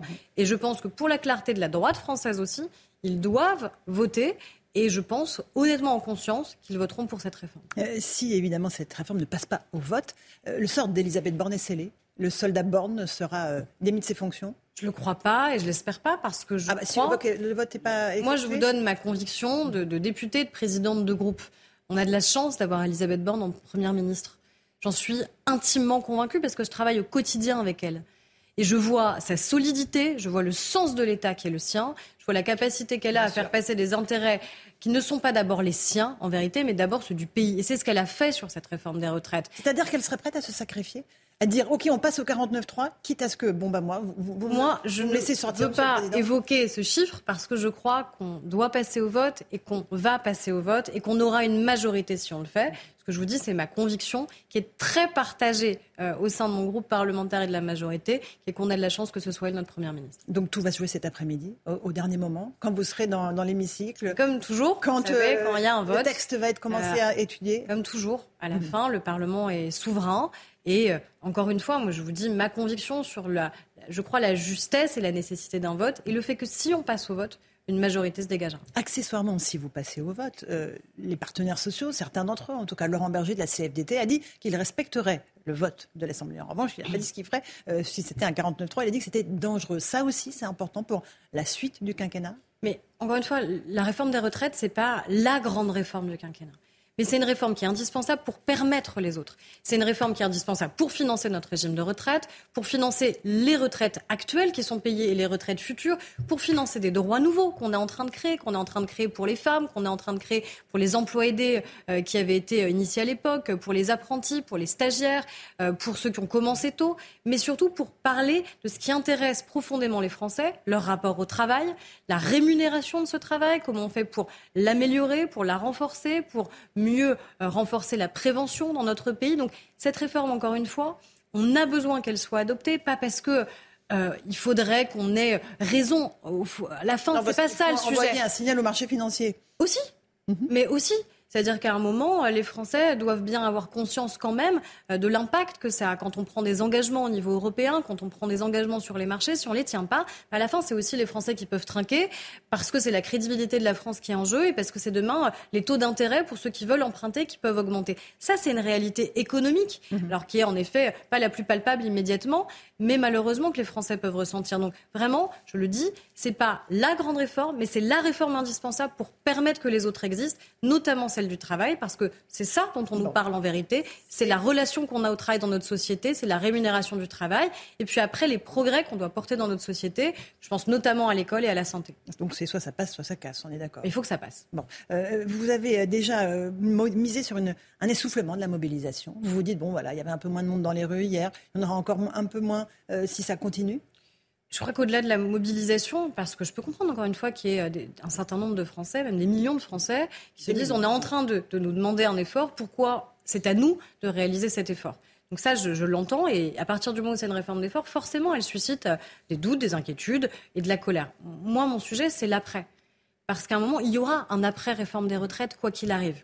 Et donc cet après, il faut faire en sorte qu'il laisse pas un goût amer en fait aux Français, qu'il n'y ait pas du ressentiment, parce qu'on sait ceux qui prospèrent sur le ressentiment des Français. vous le savez parfaitement, Aurore Berger. Mais c'est pour ça que il y a nous, beaucoup de ressentiment dans la société française. Je le sais, mais c'est pour ça que nous, notre responsabilité, c'est de faire en sorte que ce ressentiment, il ne s'aggrave pas il n'augmente pas, il ne prospère pas. Et donc, encore une fois, on dise bien aux Français, cette réforme-là, il y aura un après. Et, cet après-là, il faut qu'on le construise ensemble, y compris avec les partenaires sociaux. Et en effet, je crois à des partenaires sociaux qui sont légitimistes. Et si une réforme est adoptée, mhm. pour beaucoup d'entre eux, notamment la CFDT, ils disent bah, évidemment, si une réforme est adoptée, alors on doit passer ensemble à une autre phase. Et on comprend que tout ça ne fonctionne pas si vous brutalisez l'Assemblée avec le 49-3. Un tout petit mot des mobilisations. Il y a toujours les éboueurs à Paris qui sont en grève. La mairie de Paris, Anne Hidalgo, soutient la grève, a indiqué ne pas donner suite à la demande de réquisition d'éboueurs grévistes formulée par Gérald Darmanin. Euh, c'est une attitude que vous jugez comment? Je juge irresponsable. Il n'y a pas d'autre mot. C'est-à-dire qu'on a des, tonnes et des tonnes de déchets qui sont en train de s'amonceler dans Paris, au-delà de l'image désastreuse que ça renvoie de la capitale, parce que Paris, c'est quand même l'image de la France à la fin qui est renvoyée. C'est des commerçants qui doivent fermer, qui doivent tirer le rideau parce qu'ils ne peuvent plus travailler, nos bouchers, nos poissonniers, ils ont déjà suffisamment souffert qu'on a eu notamment les gilets jaunes, c'est des restaurateurs qui ne peuvent plus travailler. Là aussi, je crois que la crise du Covid les avait euh, déjà brutalisés. Donc on doit à un moment garantir la salubrité publique quand on est maire et donc prendre les dispositions qui s'imposent. Et les dispositions qui s'imposent, c'est évidemment la réquisition pour faire en sorte tout simplement que les Parisiens, et c'est le cas aussi dans d'autres villes, n'aient pas à subir et à vivre dans des tonnes de déchets au quotidien. Euh, Laurent Berger dit comment est-ce que vous allez faire? Vous allez Il faut 3000 personnes à Paris pour euh, la collecte des, euh, des, des, ordures. Vous allez ah, on a déjà des chercher un par un chez entre eux des marchés publics et des entreprises privées. On a vu que dans certains arrondissements, parce que c'est des entreprises privées, des solutions avaient été trouvées, que des personnes, des salariés venaient parfois d'autres départements pour permettre justement bah, que ces déchets puissent être supprimés. Et après, la question de fond, c'est une question de justice vis-à-vis de celles et ceux qui travaillent, qui sont en première ligne, ces éboueurs. L'idée n'est pas de, de, dire qu'ils n'ont pas un métier pénible, ils ont un métier pénible. Mais c'est bien la raison pour laquelle deux ans plus. ils ne seront pas concernés par les 64 ans. Aucun éboueur, évidemment, ne partira à 64 ans. Mais ils ont quand même deux ans de plus. Bah, on va tous travailler un peu plus. ans, ça sera. On va, on va tous travailler un peu plus. Mais entre les Français qui travailleront au minimum jusqu'à 64 ans et ceux qui partiront à 59 ans, un fonds d'un milliard d'euros sur la prévention. Et notre enjeu, c'est quoi? Les éboueurs, c'est un métier qui est extrêmement pénible. Vous faites pas ça 40 ou 43 ans dans votre vie. La responsabilité de la société, c'est de faire en sorte que vous puissiez évoluer et que peut-être à 45 ou 50 ans, on puisse vous donner d'autres perspectives, d'autres métiers, d'autres formations. Parce que, en effet, même à 50 ans, même à 55 ans, si vous êtes encore éboueur, je pense que vous avez un métier qui est tellement pénible que vous n'arrivez pas en bon état au moment de la retraite. Donc ça, c'est notre responsabilité aussi. Mais la responsabilité de la maire de Paris, c'est d'assurer la gestion de sa ville et d'assurer la salubrité publique dans sa ville. Tout ça pour ça. Est-ce que vous êtes sûr que cette réforme en valait la peine, que l'équilibre financier, budgétaire de cette réforme sera au rendez-vous finalement, vu les concessions que vous avez faites, notamment aux Républicains, sur l'emploi des seniors, je pense au CDI seniors, euh, que Eric Werk chiffrait hier soir euh, dans Punchline à 100 millions d'euros, alors que vous aviez parlé de 800 millions d'euros. Est-ce que c'est une réforme qui est très redistributive? C'est vrai. On fait 18 milliards d'économies et on redistribue par des droits sociaux nouveaux, des avancées sociales, un tiers de cette réforme. Mais ça veut dire qu'il y a deux tiers qui sont consacrés au financement de notre régime.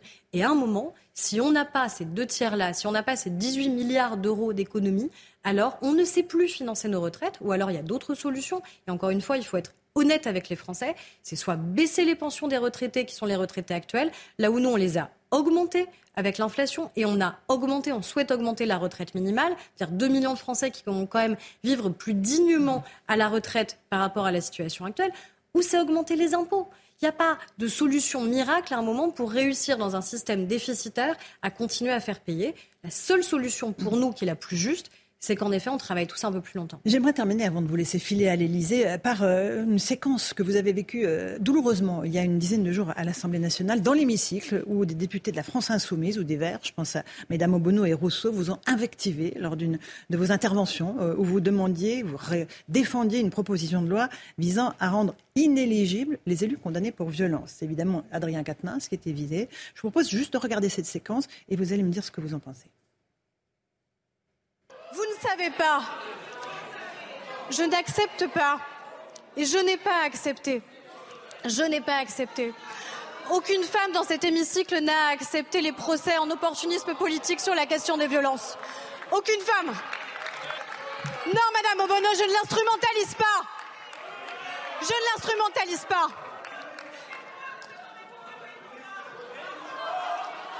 Parce que Madame Obono, je Madame Obono, ça suffit, s'il vous plaît, vous Madame la rapporteure. Personne ne sait ici l'intimité de ce que nous pouvons vivre, de ce que nous avons vécu. Mais oui, oui, je sais exactement de quoi je parle quand je parle des violences conjugales. Oui, je sais de quoi je parle. Je sais de quoi je parle. Aurore Berger, avec le recul, comment est-ce que vous jugez la violence dont vous avez été victime de la part d'autres femmes qui se prétendent des féministes, alors que vous étiez en train de confesser que vous avez été victime de violences conjugales? Euh, J'ai eu beaucoup de mal à revoir ces images, mhm. pour être très honnête, bah, parce que c'est un moment difficile mhm. que j'ai vécu, tout simplement, et, et, je n'avais pas vocation à dire ça.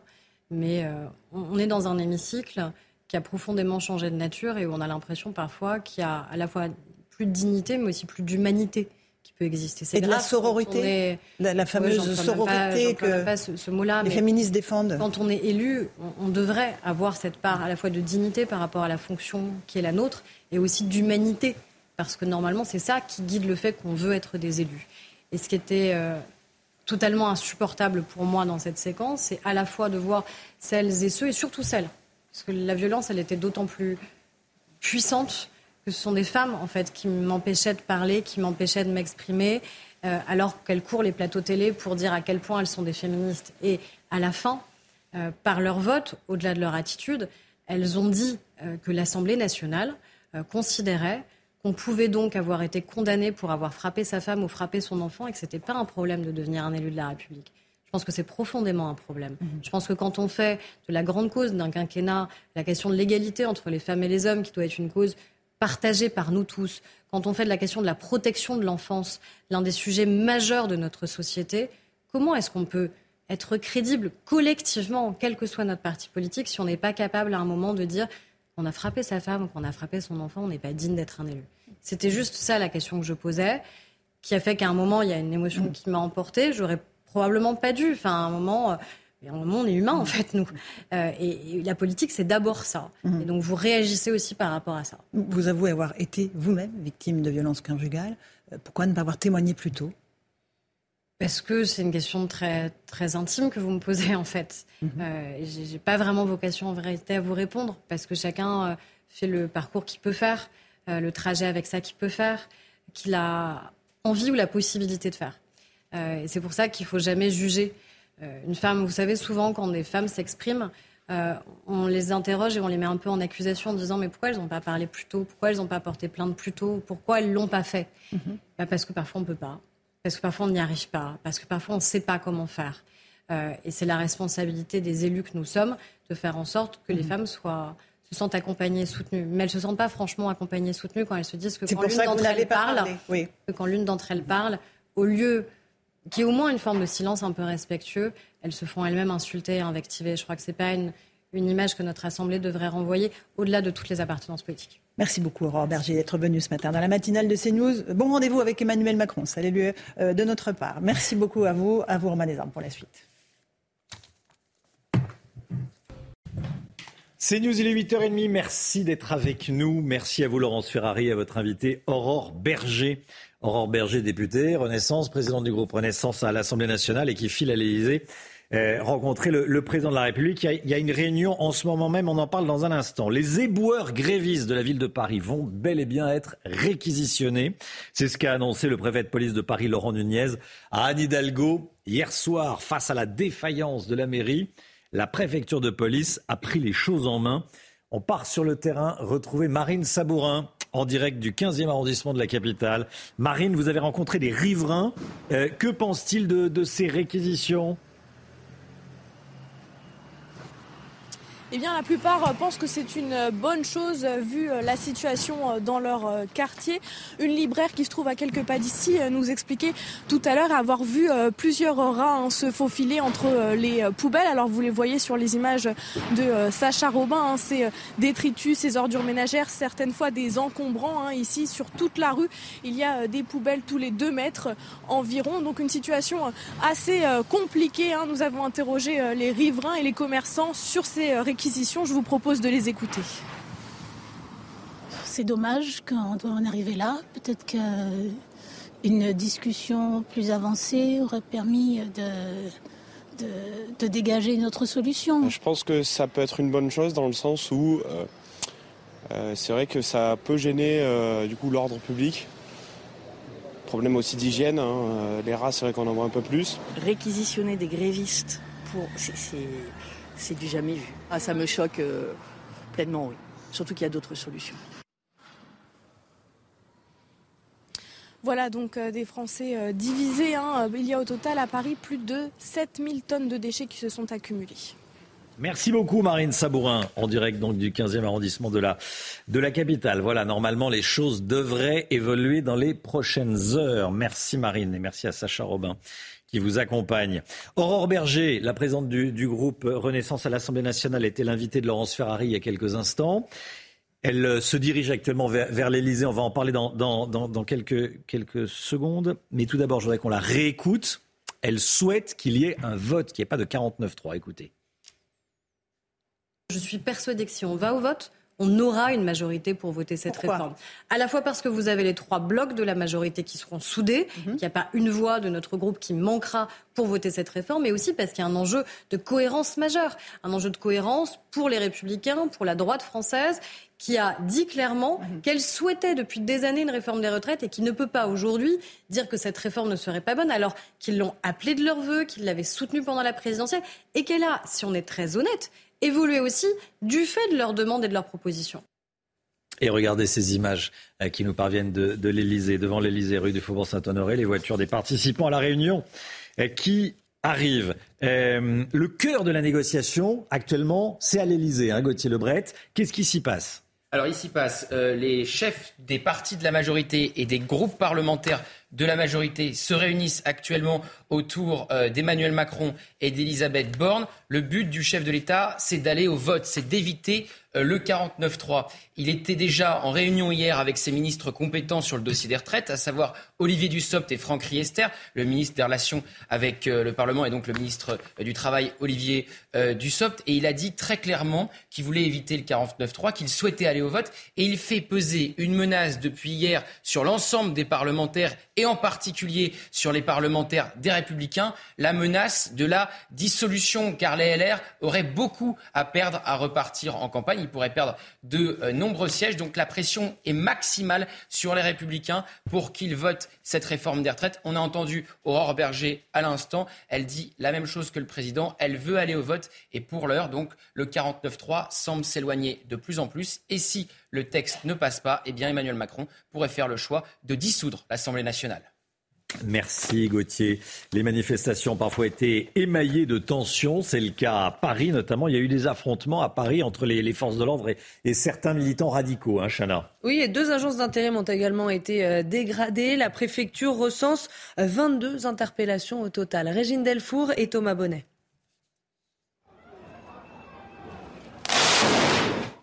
Une agence d'intérim prise pour cible en marge de la manifestation.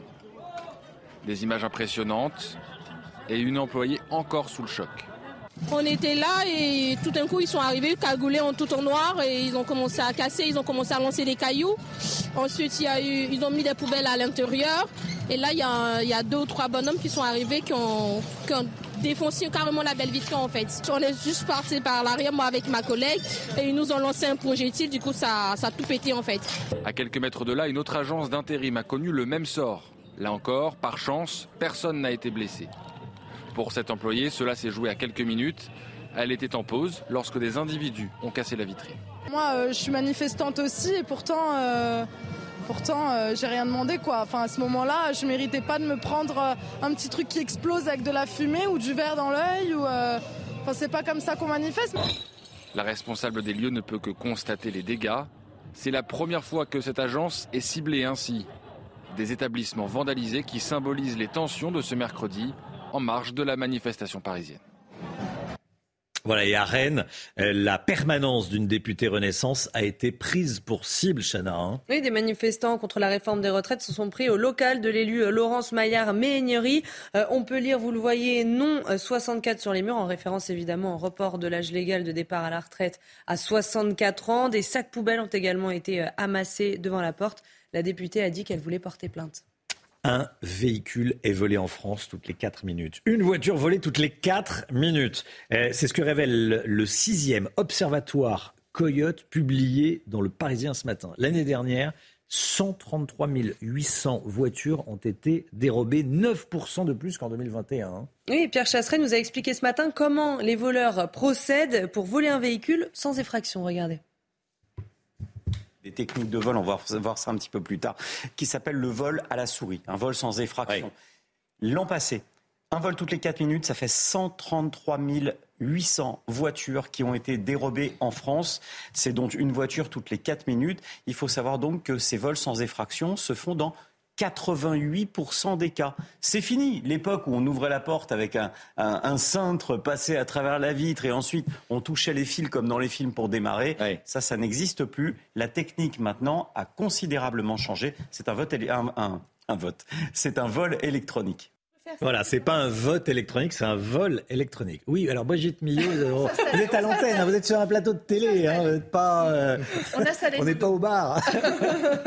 bon, Brigitte Millot dans un instant. Bonjour Brigitte, hein, au fait. Bonjour.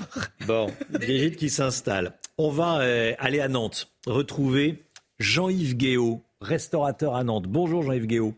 Merci d'être en direct avec nous. Euh, on voit les poubelles derrière vous. Il y a la grève des poubelles à Nantes également. Euh, comment vous gérez vos poubelles? Les témoignages dans la matinale, vous le savez. Euh, comment vous gérez vos poubelles? Qu'est-ce qui se passe actuellement à Nantes? Bah, Il se passe que depuis combien de temps maintenant? Ça fait combien? Deux semaines grosso modo, qu'il n'y a plus de collecte de déchets. Donc, bah, les conteneurs sont pleins sont pleins, euh, ils débordent. Alors, euh, ben, on s'organise, on gère ça un peu nous-mêmes. On trouve des plans B. Euh, certains de nos fournisseurs reprennent les contenants, d'autres pas. Alors on fait un voyage par jour, en gros. On a un camion, on a de la chance, on a, on va au marché tous les jours, au marché ou aux mines à Nantes eh bien, on, rapporte euh, tous nos cajots, nos déchets, les, sacs poubelles, les polystyrènes, tout ça. On s'arrange avec nos fournisseurs et puis eux ont des grands conteneurs et ils récupèrent tout. Parce qu'autrement, ben, ce serait pas possible. Le trottoir euh, serait plein. Euh, ce serait, ce serait juste pas possible. On peut pas imaginer ça sur le trottoir. Il faut qu'on se débrouille et qu'on s'organise nous-mêmes. On n'a pas le choix. Et vous, le vous, les transportez comment vos poubelles dans une camionnette Dans mon camion, j'ai un, un, camion frigo. Je vais au marché tous les jours. Donc, euh, on, ramène tout ça. On n'a pas le choix. On ne peut pas laisser ça sur le trottoir. et vous faites 10 km avec vos poubelles. Vous allez euh, les déposer euh, vous-même. Et ensuite, alors est-ce que vous pourriez, est-ce que vous pourriez, Jean-Yves Guéot, on se, dit tout, hein, vous mieux vous cadrer parce qu'on voit la moitié de votre visage là. Ah oui, pardon.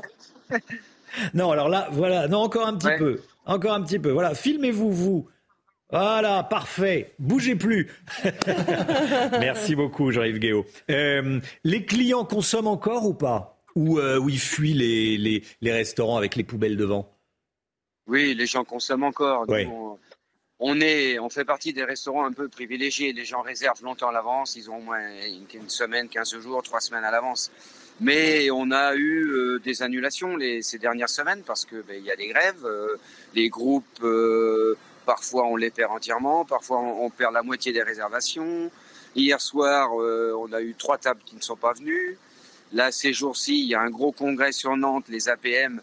Eh ben, on, perd on perd des tables régulièrement. Euh, il y a des problèmes de, trajet. Euh, voilà, c'est très compliqué. L'activité, c'est pas, c'est pas ce qu'on connaît habituellement à un mois de mars, quoi.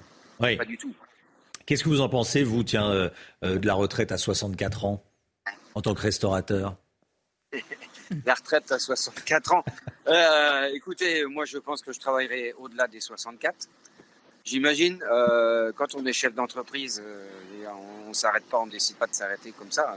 même si je pense que j'aurai mes droits à 64 ans, mais je continuerai à travailler, à gérer la maison. je la transmets à ma fille. on a 24 salariés c'est pas aussi simple que ça de partir, euh, de s'arrêter et de passer à autre chose. Et en même temps, c'est notre passion, c'est notre vie. Hein. On aime tellement ça que nous, on fait ça par passion, vraiment. Euh. Merci beaucoup, Jean-Yves On a la chance de faire un métier euh, de passion. Mais il y en a plein comme nous. Hein. Un métier de passion. Merci Jean-Yves Guéot. Merci bah, beaucoup d'avoir été en direct avec nous. Bon courage. un restaurateur obligé de transporter lui-même ses poubelles. Bah oui, quand les mairies sont défaillantes, quand on soutient euh, les grévistes, qu'il n'y a pas de réquisition, bah on se débrouille euh, par soi-même, tout seul. On n'est jamais mieux servi par soi-même. Hein. Vous connaissez ce, ce proverbe. Hein. Bon, bah Jean-Yves Guéot se l'applique lui-même. Il, il, préférait éviter d'avoir à se l'appliquer. Euh, merci beaucoup d'avoir été en direct avec nous dans la matinale. Voilà, bonne journée à vous. Au revoir Jean-Yves Guéot. La santé tout de suite avec Brigitte Millot. Retrouvez votre programme avec Curcumax. Protège vos articulations et aide rapidement à réduire les états inflammatoires.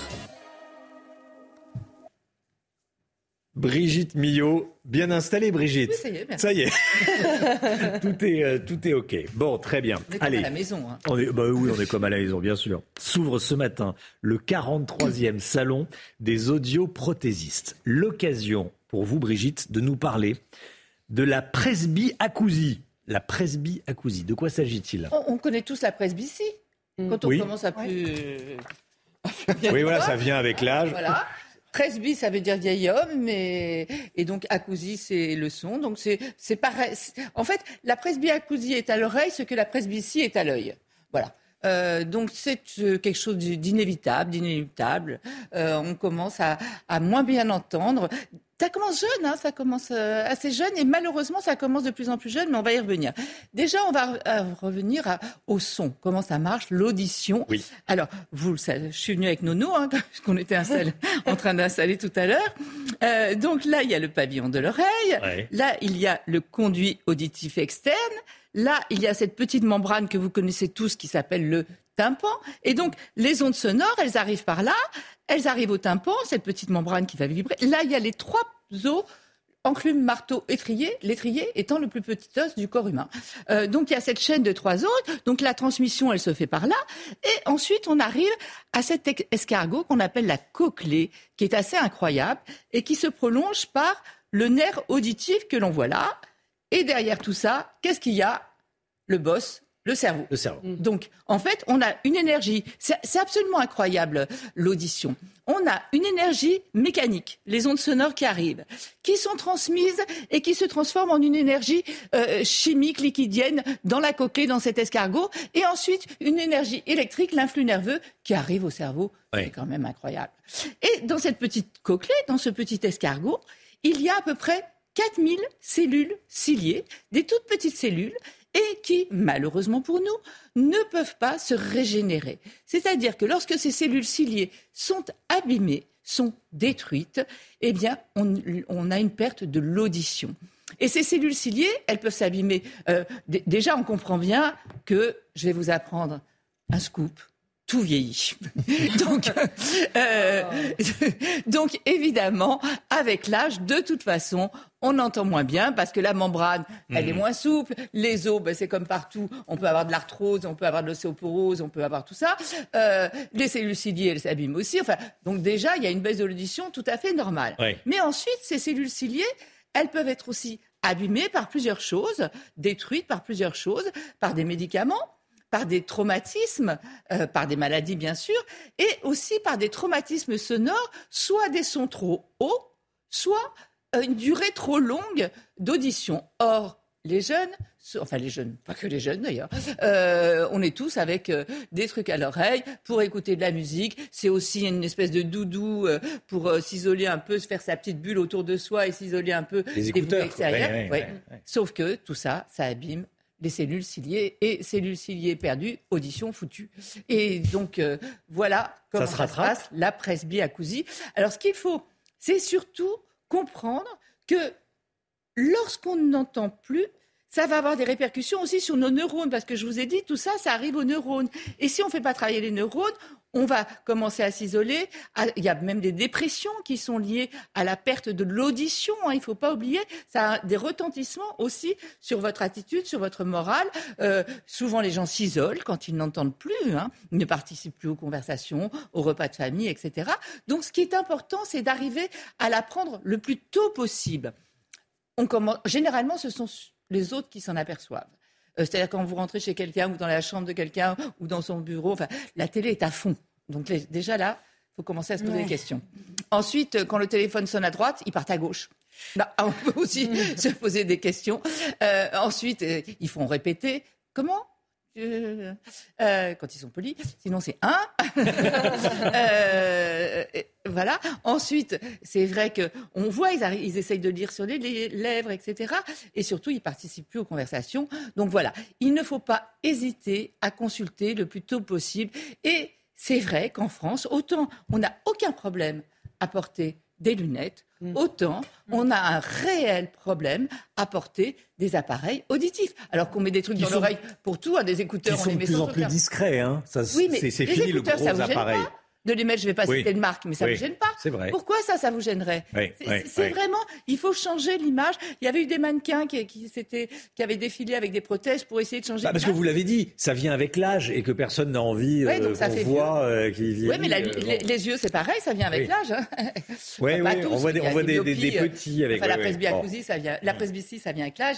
Enfin bon, bref, il y a un réel problème parce qu'en fait, ça a des répercussions terribles. Et, vous parliez de, du salon des audioprothésistes. C'est important aussi vous savez qu'il y a eu euh, le reste à charge zéro avec justement maintenant des prothèses. Parce que le problème des prothèses, c'est qu'elles coûtaient de 1000 à 3000 euros. Enfin, elles coûtent toujours. Hein, euh, et qu'on a deux oreilles.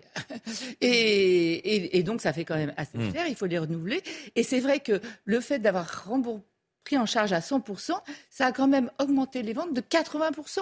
Donc, c'est plus. Maintenant, vous pouvez vous faire appareiller. Oui, oui. Euh, oui mais il ne faut pas hésiter à aller consulter, euh, voir peut-être un ORL pour déjà faire un bilan. Et ensuite, les audioprothésistes sont des gens. Alors, ce qui est bien, c'est qu'ils balayent un peu devant leur porte parce qu'il y en a qui ont un peu profité du système. Non, non, mais je vous assure. C'est pas miraculeux non plus, hein oui, mais si vous êtes bien conseillé par un bon audioprothésiste, et je vous assure que la majeure partie sont très professionnels, il va, parce qu'il faut s'adapter. Et plus on le fait tôt, plus on s'adapte vite. Et il faut s'adapter. Et ils vous suivent comme ça pendant les consultations. En plus, euh, il va y avoir l'instauration d'une euh, consultation euh, gratuite à 45 ans. Ce serait bien aussi qu'on en profite justement pour faire ce bilan auditif à 45 ans et pour vous dire où vous en êtes de votre audition. Comment? Merci Brigitte. C'était votre programme avec Curcumax. Protège vos articulations et aide rapidement à réduire les états inflammatoires. Voilà, non, non, je vous ai très bien entendu. Euh, bien sûr, 8h50, 9h 10. Merci d'avoir été avec nous ce matin. On se retrouve demain matin, dès 5h55 avec Chana Lousteau, le docteur Millot, Alexandra Blanc, Lomique Guillot. Merci à vous tous. Dans un instant, c'est l'heure des pros avec Pascal Pro et tous ses invités. Vous pouvez aller sur cnews.fr pour voir le replay. Euh, et nous, on se retrouve demain matin. Belle journée à vous sur CNews. Tout de suite, Pascal Pro dans l'heure des pros.